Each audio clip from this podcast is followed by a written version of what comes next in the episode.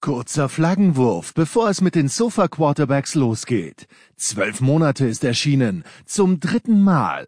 Und wir finden es großartig. 28 Interviews mit Weltmeistern, Olympiasiegern, Legenden und sogar unseren Lieblingsgastwirten.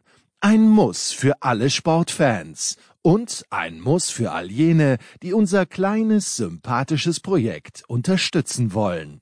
Kostet 12 Euro plus 1,55 Versand in Deutschland. Wie bekommt ihr es? Einfach Mail mit eurer postalischen Adresse an steilpass@sportradio360.de schicken. Zwölf Monate. Unser Jahresmagazin. Ausgabe 3. Jetzt bestellen unter steilpass@sportradio360.de. After review, the ruling on the field stands.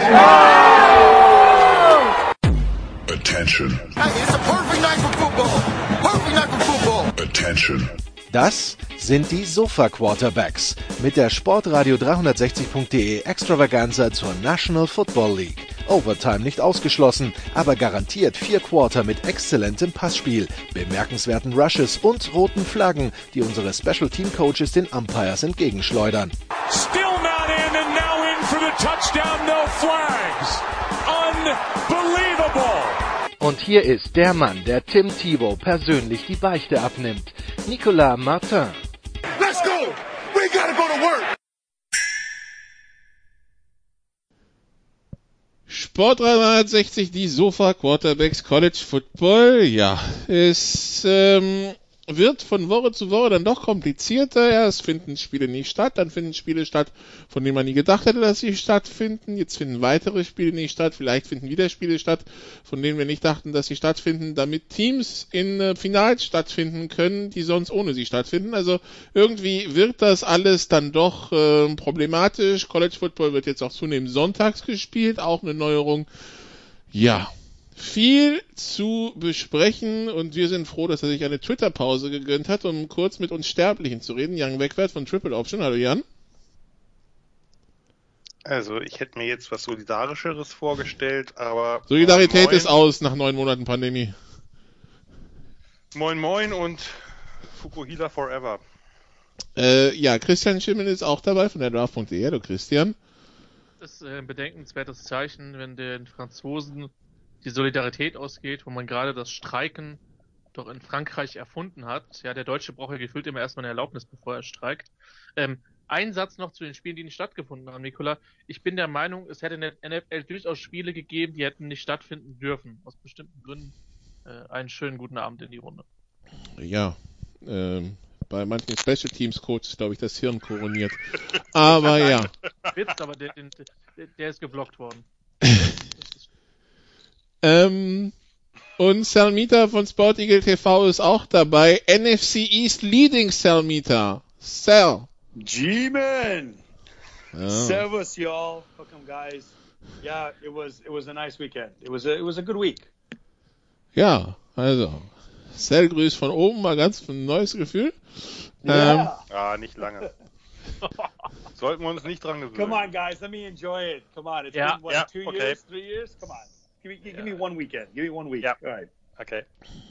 Ja, die äh, nächste Woche ist ja nächste Woche könnte ja vorentscheidend sein in diesem Rennen das Team zwischen das das Spiel zwischen den ohne festen Wohnsitz und den ohne festen Namen. Aber ja, das ist dann was für die Sofa Quarterbacks NFL. Gut, dann sind wir angekommen im College Football und äh, es ähm, wird chaotisch. Es äh, hat vieles nicht stattgefunden. Äh, Georgia Vanderbilt, Minnesota Northwestern, Miami, Ohio, Kent State, Michigan, Maryland. Zu Michigan kommen wir später noch. Ohio, Buffalo. SMU gegen Houston, äh, UTEP, Southern Mississippi, UNLV, Boise State. Ja, Buffalo habe ich gehört, äh, war schon im Bus äh, und hat auf der Autobahn dann gewendet, also auf einem Rasthof auf der Autobahn dann gewendet und äh, fuhr dann zurück nach Buffalo. So ist das halt. Ähm, ja, und dann hatten wir noch ein Spiel, das keiner erwartet hatte. Das äh, kommt aber ein bisschen später. Ähm, erstmal Jan Appalachian State gegen Louisiana. Louisiana gewinnt 24-21. Soll ein gutes Spiel gewesen sein. Ja, also es war erstens äh, grundsätzlich ein gutes Spiel, weil spannend und zweitens ein gutes Spiel, weil Wetterspiel und Wetterspiele liebe ich ja äh, wie nichts anderes eigentlich. Es gab Wind und es gab vor allem heftigen Regen äh, und das hat sich dann vor allem äh, auf die Special Teams ausgewirkt. Äh, eigentlich sollten wir diese Sendung nicht über Special Teams reden, um Christian etwas zu schonen, aber in diesem Spiel geht es nicht anders. Der weiß nicht, was Ah, das sind. Kannst ruhig, kannst ruhig drüber reden. Ja, aber das, äh, also was sich Louisiana, ich meine, sie sind mit dem Sieg davon gekommen, was sie sich da in den Special Teams geleistet haben, das war schon etwas Chargeresque und vor allem auch äh, erschreckend konsequent, weil es waren halt die Punt-Snaps, die große Probleme machten. Die sind halt dreimal weit über den Kopf des Panthers gesegelt. Äh, Für, für Louisiana nicht ganz mit den schlimmsten Auswirkungen, von daher ging's, aber es war halt, also war, war wirklich ein sehr spannendes Spiel. Aufgrund des Regens haben beide halt äh, noch mehr als aufs Laufspiel gesetzt als üblich. Also sind beide sowieso schon recht laufdominante Teams. Äh, Louisiana halt ähm, mit, mit Mitchell und Regis, mit den beiden äh, schweren Runningbacks und ihrem Quarterback Lewis und Appalachian State, hat halt Cameron Peoples, äh, schon ein sehr guter Name, und äh, Nate Noel, ein, ein Freshman, der äh, relativ äh, viel gespielt hat und äh, auch äh, gleich den ersten Touchdown besorgt hat. Spannend war aber eigentlich vor allem dann die zweite Halbzeit. Erste Halbzeit war halt komplett, also komplett äh, verrückt, möchte ich sagen, war aber dann äh, mit 10 zu 9 für App State noch nicht so punktereich. Und äh, die Rachel Cajuns sind dann im, im dritten Viertel, äh, haben die auf 24-10 äh, erhöht, also haben halt wirklich ein paar nette Drives, also zwei nette Drives äh, äh, ins Leben gerufen, äh, mit ein paar längeren Läufen. Der Quarterback war recht, äh, recht gut unterwegs, also vor allem hat er äh, halt andauernd Plays verlängert. Eigentlich dachte man, naja, gut, okay, 24-10, alles durch. Äh, aber dann ist es im vierten Viertel wirklich nochmal dramatisch geworden. Erst hat App State halt einen, äh, einen langen Drive zum Touchdown äh, verwertet, war dann also 24-17 und im Anschluss sind, ist den Raging Cajuns dann der dritte Punt-Snap verunglückt. Das war dann der Safety zum 24-19. Okay, kriegt, äh, kriegt App State den Ball wieder. Haben sie aber nicht nutzen können, weil äh, Sack bei Fourth Down äh, und dann äh, kam wirklich äh, der absolute Höhepunkt. Äh, Louisiana am Ball versucht die Uhr auslaufen, geht nicht, klappt nicht und äh, was machen sie im vierten Versuch? Sie nehmen, äh, also der Quarterback nimmt den Intentional Safety und rennt halt irgendwie 35 Yards zurück in die Endzone bei noch etwa zwei Minuten zu spielen. Was? Erlebt man, ja, ja. Also waren noch zwei, zwei Minuten oder 1,55 oder so zu spielen, aber er nimmt, äh, er nimmt den Safety, weil sie sich den Punt nicht trauen. Weil sie Angst haben, dass der, der vierte Ball dann über den Panther hinweg segelt. Er hatte auch, er hätte auch Zeit gehabt, weil die äh, Defense da völlig verwirrt war. Also Äh, sie erkaufen sich quasi Raumgewinn mit einem Intentional Safety und ein bisschen Sicherheit wie damals die Patriots in Denver, ja? Ja, ja, und du hast halt diesen Naja, Feedback, den du halt ohne Bedrängnis ausführen kannst. Genau, Genau, ja, und sie erkaufen sich die Sicherheit, das meine ich ja. Also Und du kriegst halt schon nach Raumgewinn 35. haben- Genau, Raumgewinn haben sie sich aber nur bedingt äh, gekauft, weil sie standen an der 35. Also Ja gut, aber dann, wenn sie an der 35 stehen, puntet dann Panther von der 20, ne?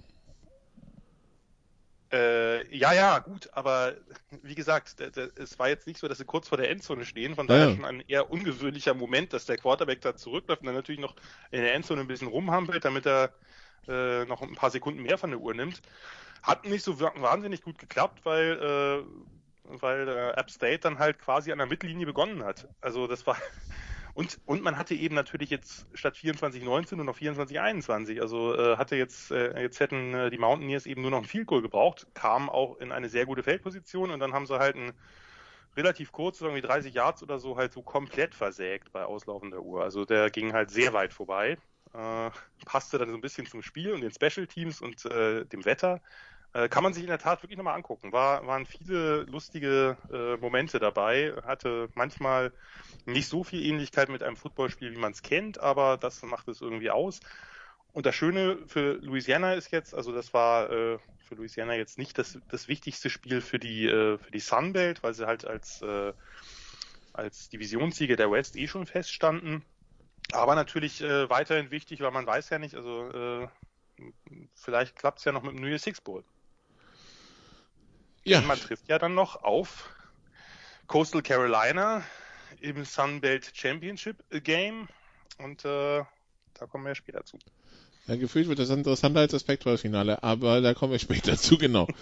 ähm, nun, ja, ähm, ja, Appalachian State, ich weiß noch, als die One Double A waren, habe ich irgendwie ein Finale mit denen gesehen. Äh, das, das war, glaube ich, bei denen und das war dementsprechend in so einem Wetter. Und was natürlich dieses Jahr fehlt, äh, Christian, ist so ein Division Free Finale bei Mount Union oder so, so mitten im Schnee, im Schneeregen, ne? Ich habe mit Division 2, Division 3, weil die ja auch, ich glaube, Division 3 lief ab dem Viertelfinale ähm, oder die Halbfinals und Division 2 äh, und die FCS. Ähm, ja, ich habe mir die immer gerne angeschaut. Ich weiß noch, ich habe vor, vor ein paar Jahren Division 2 Finale, war es in Kansas City gesehen, mit irgendwie einem Meter Schnee auf dem Platz und minus 20 ja. Grad oder so. Das war ja, fantastisch. Das war deren Fußballstadion äh, von Sporting Das Kansas war City. sehr, sehr gut. Ja. Northern Alabama das ist halt- gegen keine Ahnung mehr wen, aber ja. Es, es ist halt, es ist halt insofern unter, also, ne, niveaumäßig geht's da immer runter, aber ich finde halt immer Spiele geil, wo es halt immer um richtig viel geht. Das sind halt Playoffs. Ja. Ähm, und äh, deswegen die, der Einsatz, die Intensität, ja, war geil. Ich bin jetzt wirklich mal gespannt, ob wir eine Saison im Frühling bekommen. Viele wollen das ja probieren, aber das wird sich halt auch noch zeigen. Aber ja, es fehlt ein bisschen. Aber das war, äh, war, war ein gutes Spiel am Freitag. Ich habe doch die Highlights zugesehen und ich meine, diese Entscheidung, ähm, dann die Safety zu nehmen, das einzige, der einzige Fehler, und da bin ich bei Jan, er hätte halt locker noch 10 Sekunden mehr von der Zeit, also 10 Sekunden nicht, aber 5, 6 Sekunden mehr noch von der Uhr runternehmen können. Hundertprozentig. Ich hätte ja übrigens auch, ich meine, ich weiß natürlich jetzt nicht, äh, wie gut äh, Levi Lewis kicken kann, aber ich meine, der hatte ja eigentlich auch, der ist ja dann erst zurückgelaufen, hat so ein bisschen gewartet, also erstmal so zehn Jahre zurück und wahrscheinlich wäre es sinnvoller gewesen, in dem Moment irgendeine Art von Putschpan zu machen. Ja. Also ich Ja. weiß natürlich, wie gesagt, nicht, wie sein, aber das hätte, der hatte ja ke- keine, keinen Druck, den hätte er also auch relativ flach kicken können. Und das wäre wahrscheinlich nicht an der 45, ich habe jetzt nochmal nachgeguckt gerade, an der 45 von, äh, von den Mountaineers geendet, sondern vielleicht ein bisschen tiefer. Und man hätte halt vor allem eben nicht diese zwei Punkte kassiert, das heißt, die Ja. hätten Touchdown machen müssen. Aber gut ist gut gegangen äh, für die Rage Cajuns und von daher äh, müssen wir da vielleicht gar nicht mehr so viel drüber debattieren. Gut, dann ähm, kommen wir zu zum Samstag und vielleicht fangen wir jetzt mal an mit wir eben schon die Raging Cajuns hatten, dann fangen wir an mit ihrem Gegner im äh, Sunbelt Finale. Äh, Sal, wir hatten also eigentlich ähm, Coastal Carolina gegen Liberty. Hat Right. Liberty gesagt, wir haben Corona, das geht so nicht, wir können nicht. Hat BYU ja schon seit ein paar Wochen gesagt, anywhere, anytime, wir setzen uns in den Flieger und kommen rüber. Also fliegt BYU dann spontan. Which, which, by the way, which, by the way, is what every uh, Group of Five team has said for as long as I've watched college football. But yes, continue. Aber die haben es jetzt nochmal right. umgesetzt. Yeah. Die haben Mittwoch den Truck losgeschickt von Provo in der Nähe von Salt Lake City nach äh, South Carolina, äh, Conway heißt es, glaube ich, in der Nähe von, von, Myrtle, von Myrtle Beach. 2200 Meilen von zu Hause, 3600 Kilometer nach Osten der Truck und dann ein paar Tage später das Team. Und wir haben also die, wir haben also ein Spitzenspiel erlebt zwischen äh, 18 Coastal Carolina und 13 BYU. Bevor wir zu diesem Spiel an sich kommen, diese Ansetzung, Ja. die sich spontan ergeben hat, Corona hin und her, brauchen wir mehr davon, Seth? Brauchen wir mehr so, so was Spontanes wie so am Spielplanende? Yeah, t- totally. Yeah, and I apologize. Yeah, you, you set it up well. I just wanted to say because what you said triggered. Everyone says anytime, any place. I mean, just recent as recently as UCF. Come on, Alabama, let's play. Come on. You know, we're both undefeated. You know, um, uh, politics and, and money and corruption kept us from playing together. Let's settle this on the field. And so this was really, really refreshing to see that um, you know the ads it shows it goes to show how powerful these athletic directors are on the campus. Uh, if you think about it i'm living through that nightmare right now with ut and a&m which ad which athletic department and the director of those departments is being the total jerk? Probably both because they're both texans. So fine. Okay I, I can i can live with that. Um, you know how do you ruin a tradition like that? But in this case from what I understand, the, when I read the article, that the ADs were talking on Tuesday, and Wednesday was set. And look, other you know these guys are truck drivers, you know, and there's plenty of tacos, there's plenty of Waffle Houses, there's plenty of Burger Kings and McDonald's on the way that truck drivers you know, can ride, you know, they're trained to drive, you know, th- that many miles. If that's all it takes, putting a team on a plane, a private charter jet, they make enough money. BYU can fly to Myrtle Beach. Alabama can fly to Southern Florida or Central Florida in this case, or or Central Florida would fly, you know, or drive, t- take a bus. Shoot, they'll all get on Greyhound buses and be in Tuscaloosa in time for a kickoff on Saturday. So it's very refreshing to see that it's just it, they wanted to play each other, and maybe the CFP is probably high fiving each other. Look what we've done. Two teams, no chance of making the CFP, but they're showing their commitment. And I apologize, by the way, we, we were talking before uh, for not sending my my my my rankings. Nothing really changed at the top, but I wanted to give both BYU and Coastal Carolina um, some ranking respect, put them in the top ten just for doing that because it, it, it could change everything. We're going to go look back at this moment and say, I don't know how it's going to be used. And someone had suggested maybe like a um, uh, the the Army Navy weekend after the Heisman Trophy um, as a play-in game for um, for the group of uh, for the uh, New Year's Six Bowl or for the CFP, which could also end up expanding the playoffs. But this was great when you know Corona. If, if this is one positive we can take from it was that you know what we have nothing to lose. Let's go play, and that was awesome. Very refreshing, Nikolai. And I was actually excited, and I watched the game. Very happy to watch that game because I told you I was going to watch Coastal Carolina Liberty. This was even better. Ja, über, über das Spiel reden wir gleich. Also die, die, die Freude, mhm. das Spiel zu sehen, also footballerisch bestimmt, also die, sag mal ja. so, das Spiel muss man auf die Spielzüge reduzieren und das, was zwischen den Spielzügen war, einfach ausblenden. Ähm, die, äh, ja, Christian, ist das jetzt was, wo man sagen kann, äh, ja, das könnte ein Gamechanger für irgendwas im College Football werden, dass sich da mal zwei spontan treffen und sagen, gut, wir haben, wir haben eine gute Bilanz und jetzt sorgen wir dafür, dass einer quasi einen Quality Win bekommt. Ich fände gut, ich glaube nur nicht dran. Dieses Jahr ist so, so besonders, äh, aus offensichtlichen Gründen und ey, ganz ehrlich, ich hoffe, dass wir diese Art von Jahr in den nächsten 100, 200 Jahren, ich meine, der, der Kram wird uns ja vermutlich noch mindestens bis nächstes Jahr begleiten. Schauen wir mal, wie schnell. Ja, aber die, die, die, sag mal so, was ich heute zum Impfstoff gelesen habe, das geht schneller, als wir alle denken, glaube ich. Ja. Mhm. Ein Wort in, ich hätte fast gesagt Gottesgehörgang, was bei BYU durchaus passend ist, aber auch in den Gehörgang jeglicher Verwaltungs- und politischen Spitzen. Also wirkt wohl schon ab der ersten Dosis nach zehn Tagen. Und die zweite ist quasi nur zum Absichern hinterher.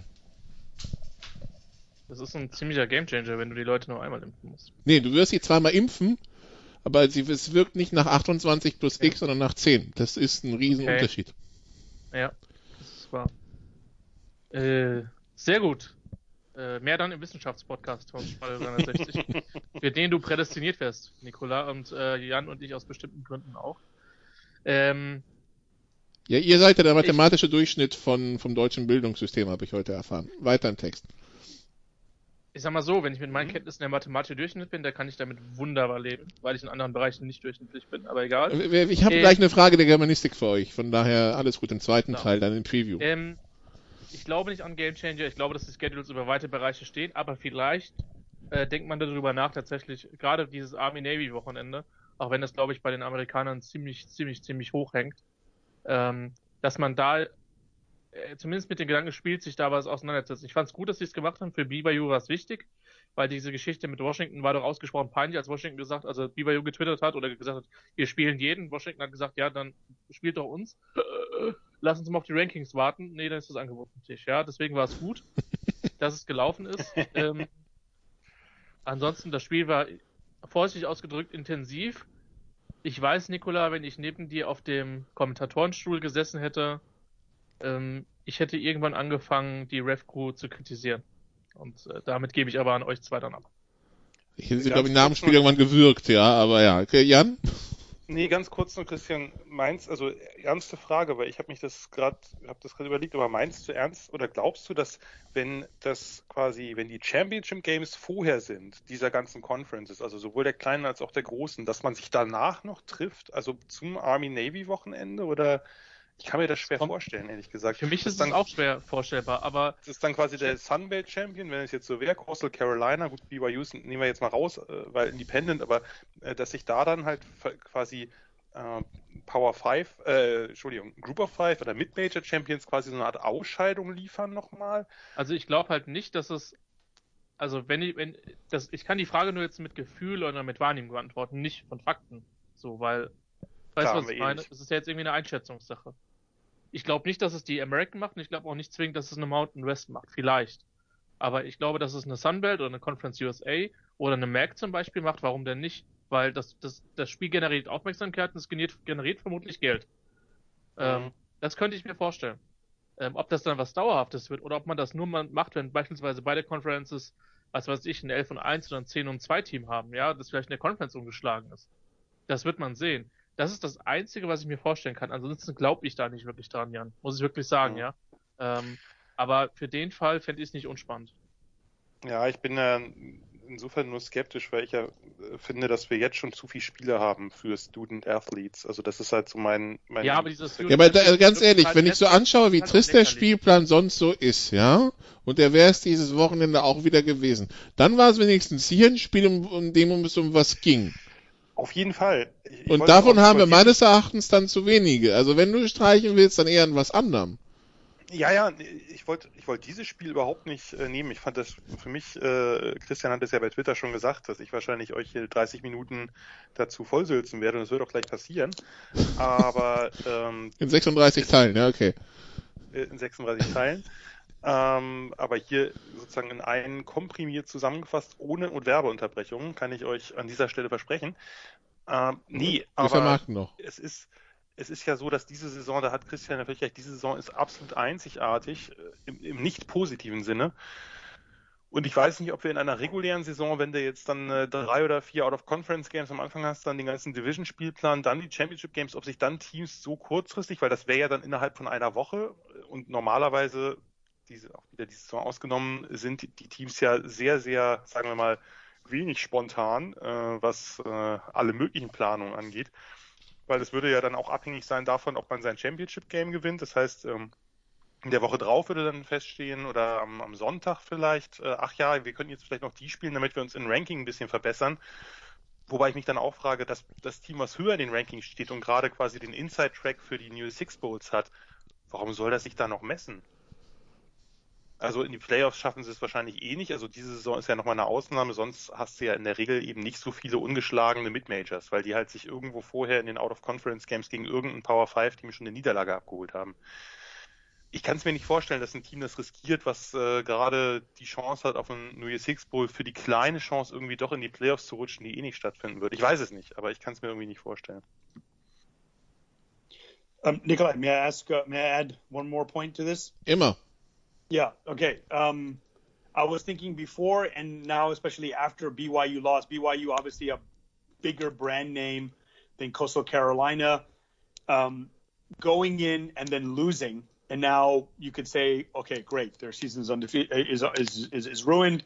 They're not going to be undefeated anymore. And I remember the, the the topics about why people don't schedule, you know, power games or uh, cross uh, cross regional cross conference games at the beginning of the season. But now we see it's part of week zero, it's part of week one. Alabama plays in Dallas, and they'll play Oregon. Uh, or so I think it was Auburn, Oregon. Alabama will always host someone in Atlanta. Uh, you know, come on and play me. You know, Louisville or whoever it may be. USC. It's about money. Yeah, that's clear. But you know, the big teams will see. Okay, what's the use of going to Myrtle Beach or going to um, uh, I'm trying to think of some small outposts or whatever, you know, going to somewhere like Western Michigan or going to a to an All American conference or Mountain West team and play them. Of course, if you have money, they'll come and play. And it would have probably been better for BYU to to have won, but it was good that Coastal Carolina won just for the interest of, for Coastal Carolina. See, you know, what kind of uh, rankings love they'll get. But I think that the game has changed, and now that we have a playoff, now, you know that's something that we didn't know before. And like I said, those preseason or week zero, week one games where a team with a high ranking will go in and they will try to you know start their undefeated season from there. And you know, think about someone like LSU last year playing Texas, playing um, those tough games, knowing that they had a tough SEC West schedule ahead of them. They were still um, able to have that magical season. So I think this was um, something that, like I said, we're going to look back upon. Teams, hopefully, the teams won't be scared to do that. Um, it's happening in basketball where they have like you know, those mini tournaments where they can get upset anytime, but those are good losses in basketball, but they have many other games to make it up. In football, this can change their season and change them, and for Coastal Carolina, uh, a program changing victory for them. Gut, dann ähm, kommen wir jetzt vielleicht mal zum, zum Spielerischen. Also Coastal Carolina BYU zu Gast. Ähm, was war das? Äh, Mormons gegen Mollets. Mollets, genau, ja. Mollets, die Mormons gegen die Fukuhilas. Darum, äh, da ist meine Sympathie klar als ehemaliger Träger dieser wunderbaren Frisur. Aber darüber hatten wir ja schon gesprochen, dass du da nicht so Fan von bist, Nico, oder? Äh, nee, aber, aber diese, diese, diese, diese, diese Mormonen im Anzug holen mich jetzt auch nicht so ab. Also irgendwie, also da, da bin ich dann, da bin ich dann doch recht neutral veranlagt, wenn es darum geht. Vielleicht äh, auf der Seite des Rasens. Ähm, Genau. Auf der Seite der Grünen mit der klassischen Dagegen-Mentalität. Ja, die, die Seite des Rasens äh, klingt da irgendwie so wie in den 70er Jahren stehen geblieben, ne? Also irgendwie, ne? Äh, Wobei im Nachtspiel fand ich ging's tatsächlich. Bei Tagspielen ist das Ding schlimmer. Aber ja, also Coastal Carolina mit der, wie haben sie es genannt? Spread Option? Ähm, Shot, ja, genau, Shotgun Spread Option. äh, gegen BYU mit NFL Prospect Zach Wilson. Äh, natürlich konnte uns nicht entgehen äh, die Coastal Carolina Receiver Heidi und Likely. Ähm, nun, Coastal Carolina macht's nochmal knapp, aber gewinnt trotzdem 22 zu 17. Ähm, in etwa so haben das auch die Ringrichter nach Punkten gewertet. Ähm, Jan, wa- was nehmen wir aus diesem Spiel mit? Ja, viel. Also, jetzt hast du mich rangemacht, jetzt kriegst du das Mikro so schnell nicht zurück. Ähm, naja, also, ich versuche mich kurz Ich sitze am Schnitt, also du hast keine Chance. Ja, das ist, ist auch wieder wahr. Dann versuche ich mich noch kürzer zu halten. Aber für mich trotzdem das Spiel des Jahres. Also das war einfach, ich war danach so aufgeputscht wie lange nicht mehr nach dem Spiel. Ich fand das einfach äh, in vielerlei Hinsicht großartig, in einigen Hinsichten nicht. Da kommen wir gleich sicherlich noch drauf zu sprechen genauer. Ähm, was, also müssen ja nicht drum herum reden, BYU hat eigentlich das, den besseren Kader und, äh, und natürlich auch den besseren klassischen Quarterback mit Zach Wilson und eine super O-Line und noch ein paar andere Spieler, die, äh, die Sonntag spielen werden. Und die D-Line ist stärker als die O-Line von Coastal Carolina und Coastal Carolina dürfte gegen die eigentlich gar nicht laufen können und so weiter und so fort. Genau, das war das Setting. Genau, aber das lass uns doch für die Leute, die vielleicht nicht so viel Ahnung von Coastal Carolina haben wie wir, das nochmal kurz ein bisschen äh, Okay. genauer, äh, genau, genauer ausdrisseln. Denn Jamie Chadwell, der, der Head Coach von, äh, von den Chanticleers, hat gesagt, okay, wir halten BYU's Offense und wir halten Zach, Zach Wilson an der Seitenlinie. Das war halt offensichtlich die Strategie äh, und haben quasi, wenn man so will, established the Option Run oder so äh, gespielt und eben ihre Play Designs, diese, diese Option mit Dutzenden verschiedenen Misdirections und Formations. Ich finde, also ich bin da einfach ein Riesenfan von, weil ich finde, da sieht selbst ein simpler Run up the Middle einfach spektakulär aus, weil so viel nebenbei passiert. Und äh, ich hatte eigentlich, bin davon ausgegangen, vorher, dass, äh, dass Coastal Carolina halt relativ viel auf, äh, auf ihre Pass machen werden, auf tiefe Passplays setzen muss, weil sie eben mit dem Lauf nicht ganz so äh, nicht ganz so klarkommen, weil sie eben eine undersized, also eine typische Option O-Line haben. Es wurde ja in Übertragung erwähnt. Der Center von denen ist äh, 5'9", 290 und hat dann gegen äh, Kairis Tonga gespielt, einen ja, 330 Pfund oder wie auch immer, zumindest sieht er so aus, äh, Defensive Tackle, der auch wirklich sehr dominant ist und physisch ist. Und äh, ich dachte, naja, die müssen halt irgendwie versuchen, den McCall, den Quarterback aus der Pocket zu bewegen und, und dann eben ein paar tiefe Shots zu nehmen.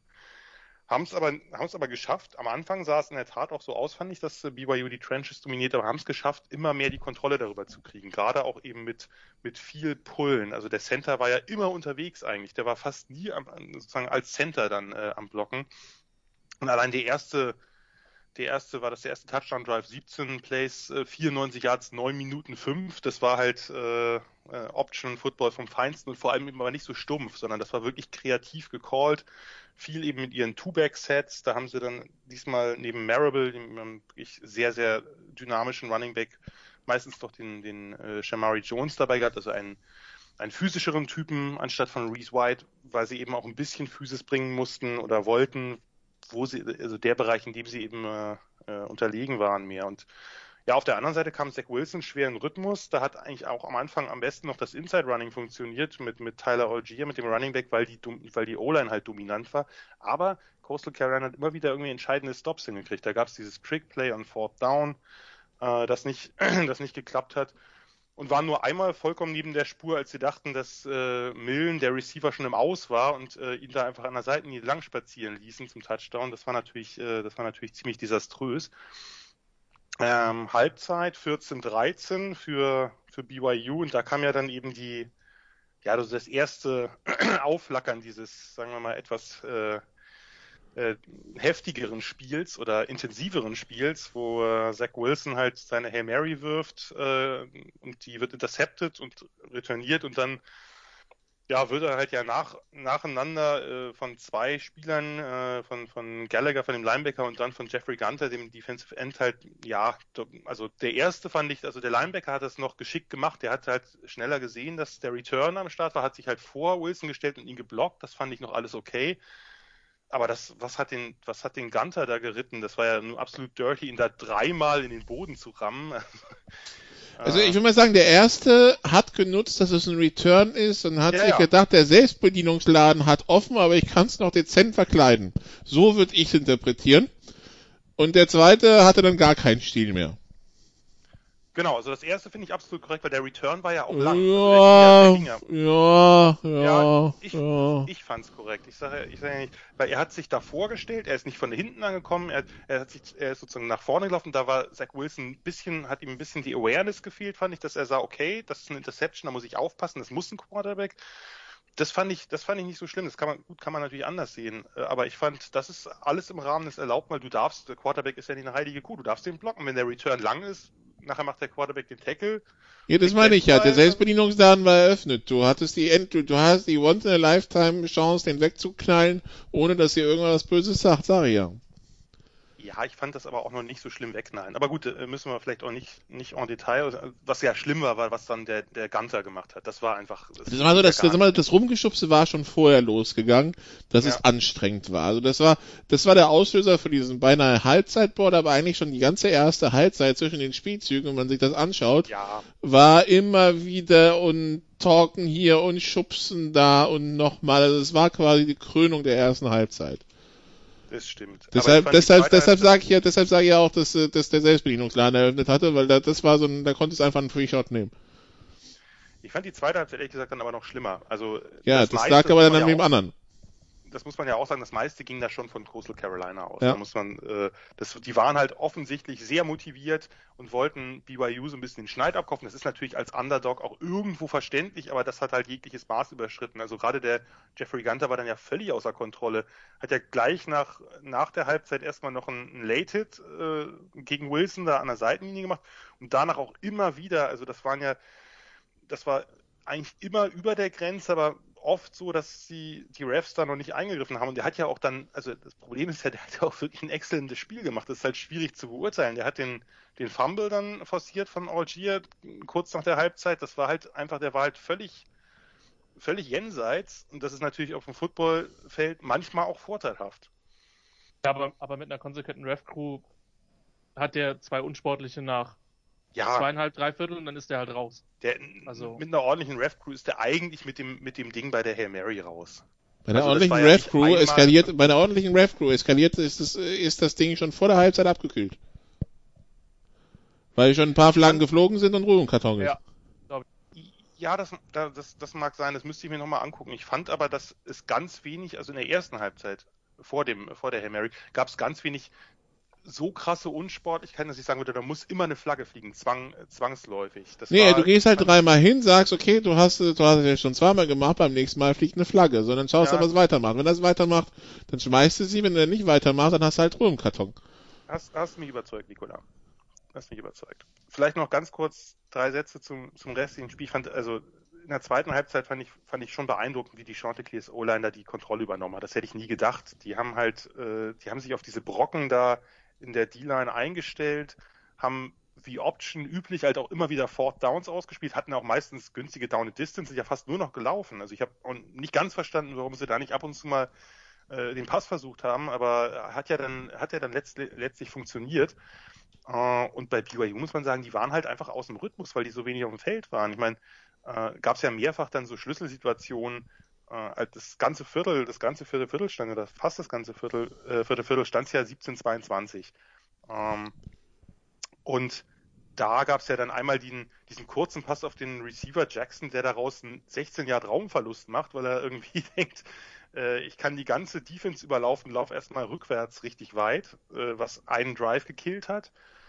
Äh, und beim nächsten Drive war, glaube ich, der nächste Drive, da brannten sie dann an der Mittellinie, was ich gegen, gerade gegen so ein Option-Team, das ist, äh, ist letztlich auch nicht so anders als, äh, als äh, Navy oder Army. Also gegen die würde ich doch nie so ein, wenn ich zurückliege und eigentlich eine, eine explosive Offense hatte, würde ich doch nicht an der Mittellinie bei vierten und fünften in Rückstand panten bei, weiß nicht, fünf Minuten auf der Uhr. Was ja auch dazu geführt hat, dass, dass die Chanticleers da eigentlich alles von der Uhr genommen haben. Und äh, auch da waren sie ja völlig aufgedreht. Also Grayson McCall, der Quarterback, der da die Peile, in der der Running Back gerade drin ist, noch, noch mitpusht und so. Also das war ja einerseits wirklich wieder beeindruckend, wie physisch und wie, wie energetisch die waren. Andererseits war das halt alles ein bisschen too much.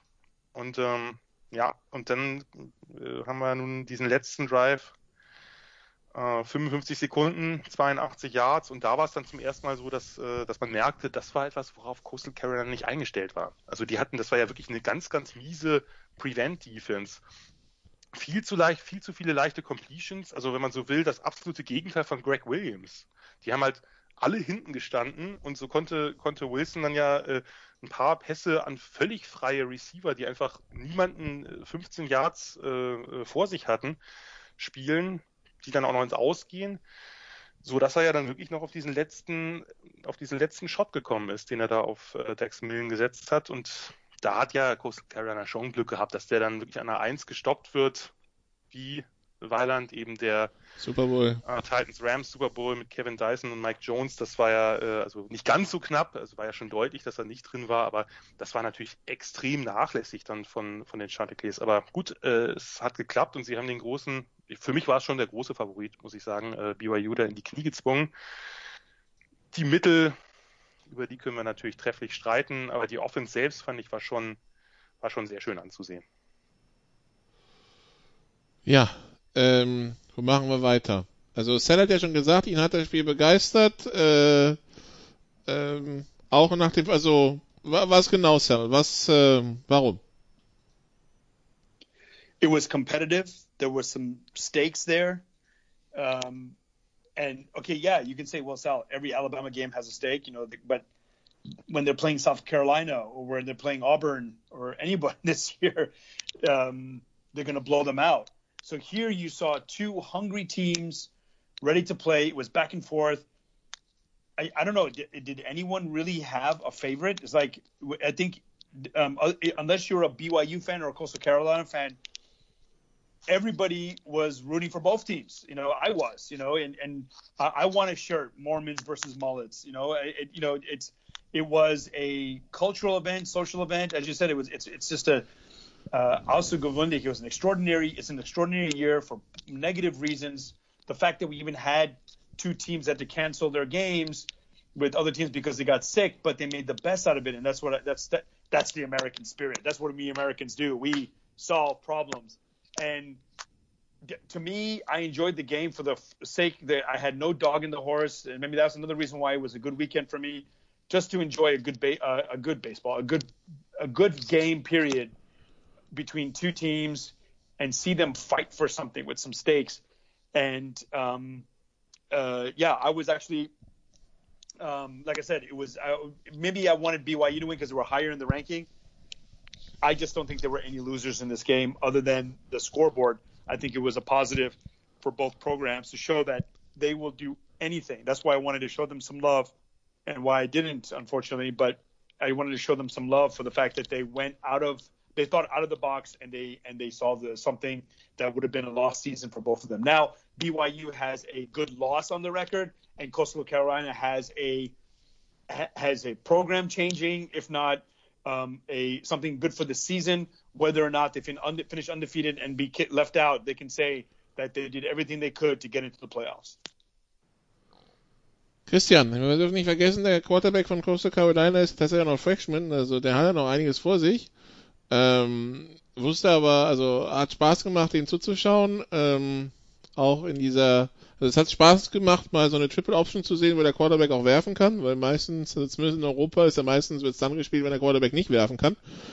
Mhm. Was dann irgendwie dann auch keine Triple Option ist, sondern nur eine Two and a Half Option so gefühlt. Ähm, ja. Die dann meistens drei Tage vorher vorbereitet wird, weil der Starter ausgefallen ist. Ja. Genau. Ähm, deshalb äh, ein, deshalb äh, genieße ich das Wort Triple Option mit Vorsicht.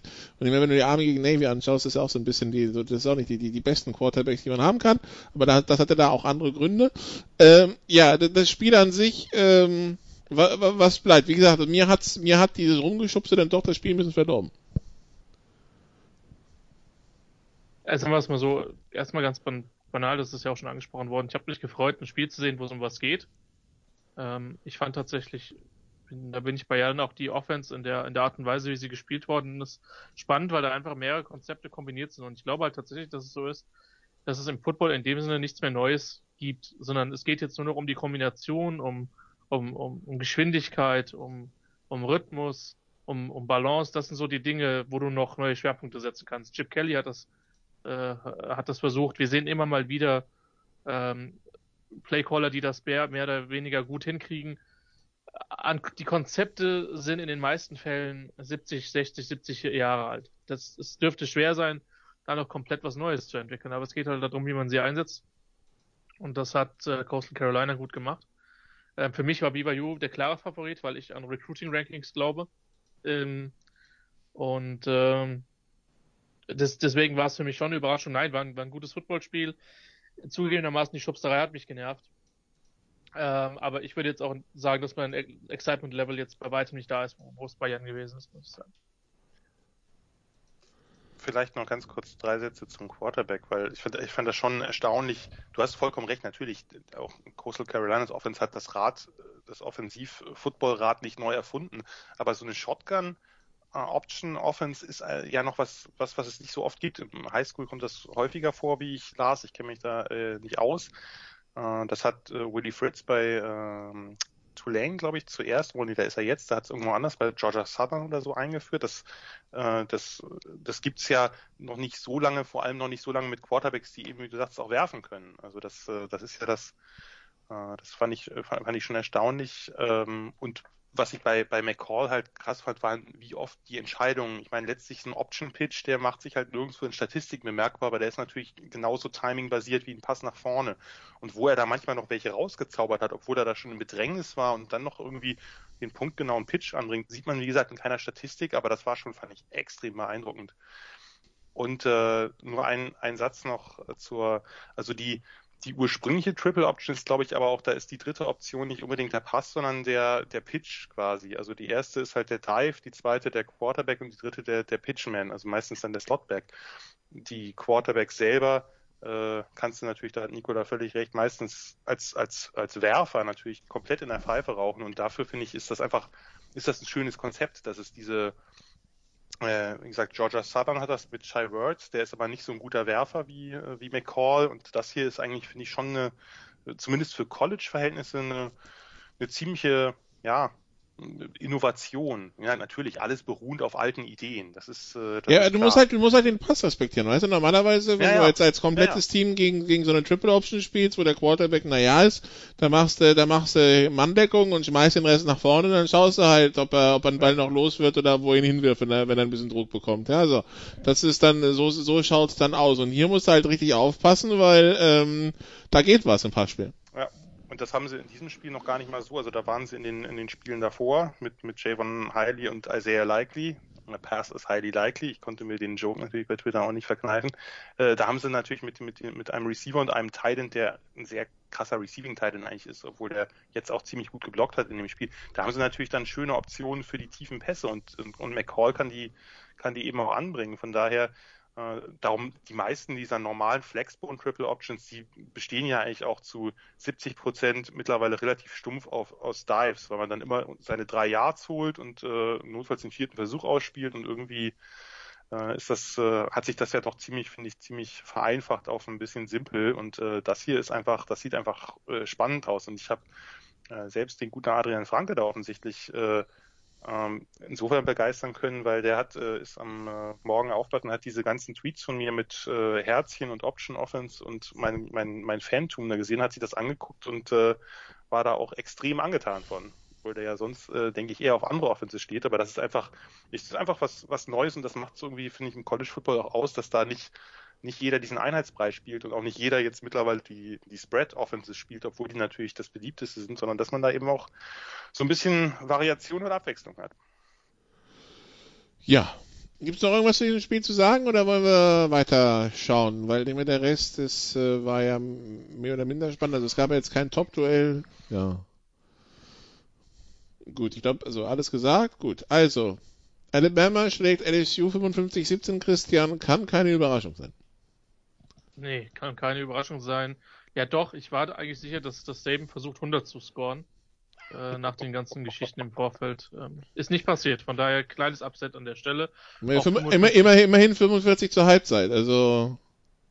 Ja. Das ist schon ein gut durchgedrücktes ja. Gaspedal. Ja, ja, damit, wie gesagt, ich habe damit vollkommen gerechnet. Ähm, ich weiß nicht, ob, ob Saban vorher in die Kabine diesen, diesen Score von, boah, wie hieß der, 236-0 oder was ist das? Irgendwie aus dem 18.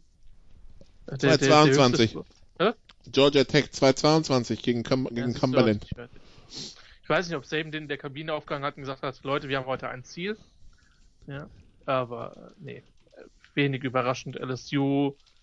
Ähm, ich bin gespannt, ob Perlini äh, DC bleibt. Das ist.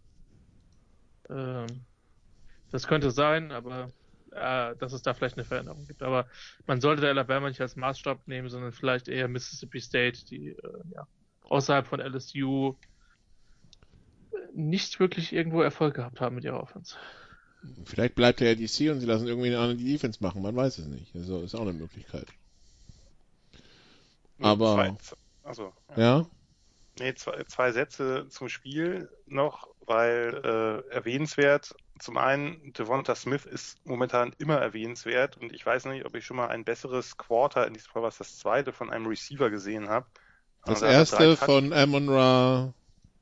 Ja, nee, das, das, nee, nee, das kommen wir gleich zu. Das hier ist nochmal, noch mal, noch mal eine andere Nummer gewesen. Also das, äh, das waren also drei Touchdowns, sehr unterschiedliche. Da waren tolle Routes dabei. Da war ein, der dritte war ein unfassbarer One-Handed-Catch gegen Derek Stingley. Er hat ja einige Plays gegen einen der besten Corners des Landes gemacht.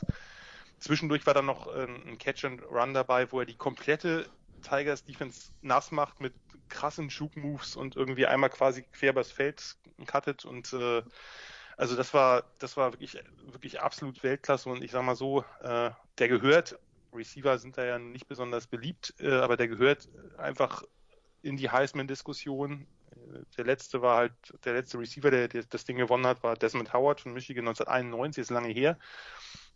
Und der Smith sollte da auf jeden Fall eine Rolle spielen, weil das ist einfach absolut überirdisch, was er da macht.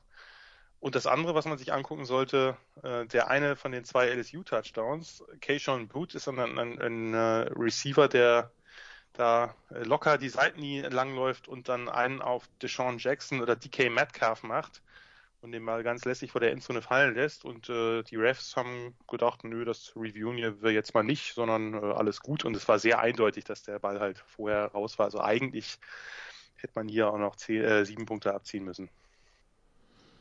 Ja, aber ich meine, gut. Also 55-10 statt 55-17, aber aber ich sehe es immer wieder gern, wenn jemand den, den, äh, den Showman macht, obwohl das Team auch schon relativ zurückliegt, aber dann kann man natürlich immer noch den Ball lässig vor der Endzone droppen lassen. Warum auch immer. Ja, Poser gibt's ja genug. Also ganz ehrlich, es gibt doch im College so, Division One gibt's jedes Jahr mindestens einen, der ihn nochmal bringt, oder? So gefühlt. Ja. Ich sehe auch gerade, das haben sie mittlerweile in der Tat geändert. Äh, das ist mir gar nicht äh, bewusst gewesen, weil den äh, Ball hat ja dann ein, äh, ein LSU-Spieler aufgenommen und dem haben sie jetzt auch den Touchdown zugesprochen. Naja, ist auch schön. Als ein Yard Fumble Recovery oder was? Null Yard sogar off offiziell, aber gut. Äh, der ist dann wahrscheinlich so ein bisschen, ich habe mir das jetzt nicht nochmal angeguckt, wahrscheinlich so ein bisschen in die Endzone gekullert oder so. Aber gut, wie gesagt. Äh. Man kann nicht alles haben. Dann äh, Notre Dame schlägt Syracuse 45-21. Man war kurz 3 zu 7 zurück Anfang des zweiten Quarters. Danach ging es eigentlich nur noch in eine Richtung. Das Spiel vor allen Dingen, also das Einzige, was ich von diesem Spiel mitbekommen habe, ist, wie der eine Syracuse-Spieler den Punt-Return von Notre Dame wegschädelt. Genau dafür, meine Herren, gibt's die Targeting-Regel. Ne? Also Der darf gerne länger raus. Unfassbar. und wir wissen ganz genau, es wird nicht passieren. Ja. Ähm, also, ja, also das wurde ausführlich geteilt Samstagabend auf Twitter, gerne zurückscrollen. Ist, äh, ja.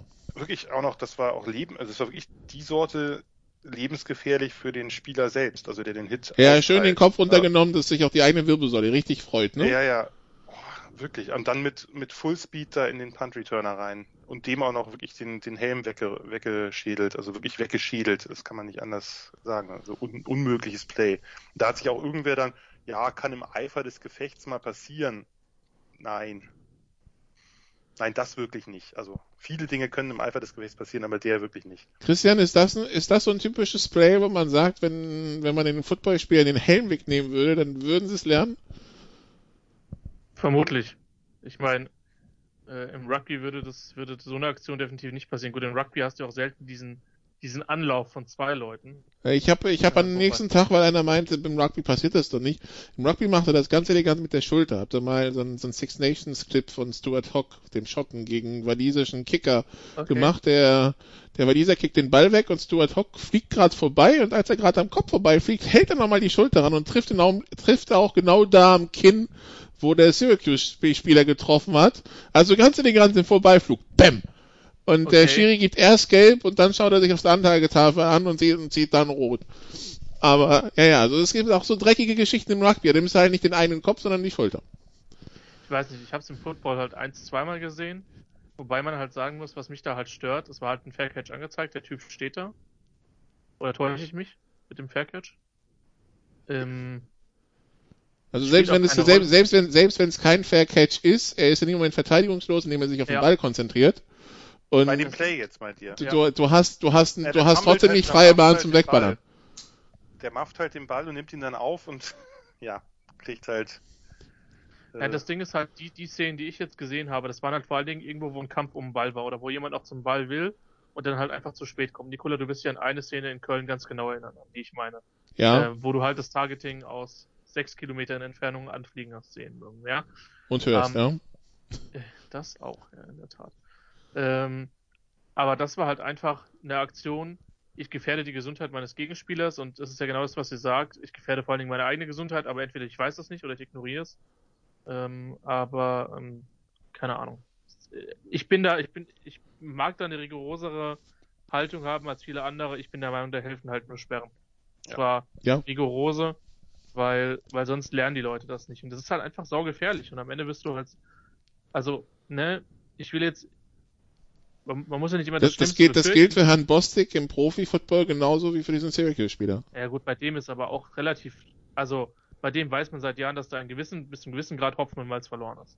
Das war Oder früher beim, im beim Herrn Perfect. Der war auch, äh, Ja, das hier ja, war, ging, das hier ging in eine ähnliche Richtung. Sorry, Ja. das war, es war, Ja, ja, ist absolut nicht tolerabel. Und deswegen, von wegen Eifer des Gefechts, ich sehe, wie ich da anfliege und ich sehe, wie die Position des Gegenspielers ist. Und dann treffe ich eine Entscheidung. Und, ähm, ja. und die erste muss sowieso er sein, dass ich den, den eigenen Kopf in den ja Nacken nicht. nehme. Ja, Ja. er sieht's ja nicht. Hm, Das ist ja nun wirklich die erste Regel, die man, die man lernt, wenn man mal auf dem Footballfeld in der Defense gestanden hat. Du musst sehen, was du tackelst, was du attackierst. Wenn du es nicht tust, ist es wahrscheinlich gefährlich. Für dich selbst vor allem. Ja. Also. Ansonsten, wie gesagt, Notre Dame bleibt weiterhin unbesiegt. Clemson schlägt Virginia Tech 45-10. So, und damit haben wir eigentlich das ACC-Finale wieder, so wie wir es haben wollen, mit Notre Dame und äh, mit Clemson. Äh, Ohio State verprügelt Michigan State 52-12. Ähm, auch das wahrscheinlich jetzt nicht so überraschend. Äh, dann Cell Texas A&M muss sich dann tut sich dann doch schwer gegen Auburn, braucht 17 Punkte im letzten Viertel, um 31-20 zu gewinnen. Texas A&M im Augenblick äh, on the outside, also ne, schauen Sie äh, right schauen Sie, äh, ne, können Sie reingucken. Ähm, ja. ähm, die, also die brauchen auch Quality Wins, um zu überzeugen. Was war jetzt dieses Spiel gegen Auburn? War das jetzt Quality oder ja? No, definitely quality. Um, you know, as I said earlier, the SEC West schedule and the SEC schedule as a whole um, already gets you um, in the top ten. Uh, if you know, depending on how you finish the, the year previous, uh, you win you win your you won your bowl game. Uh, you're highly considered, and, and, and, to look at your schedule. So right there, you're already um, up there. And and for um, you know for A and M, their season started off with a win, but one of the most, and even now, so it looks like one of the most. Um, it, it, uh, it, you know, usually, like I said, you play to win the game, and a win is a win is a win, no matter how ugly it is. But that was one ugly game against Vanderbilt. I was like, okay, this is no way it's going to happen. And then they get their asses wiped all over the court, all over the, um, uh, all over Tuscaloosa against Alabama. Okay, this is going to be a lost season.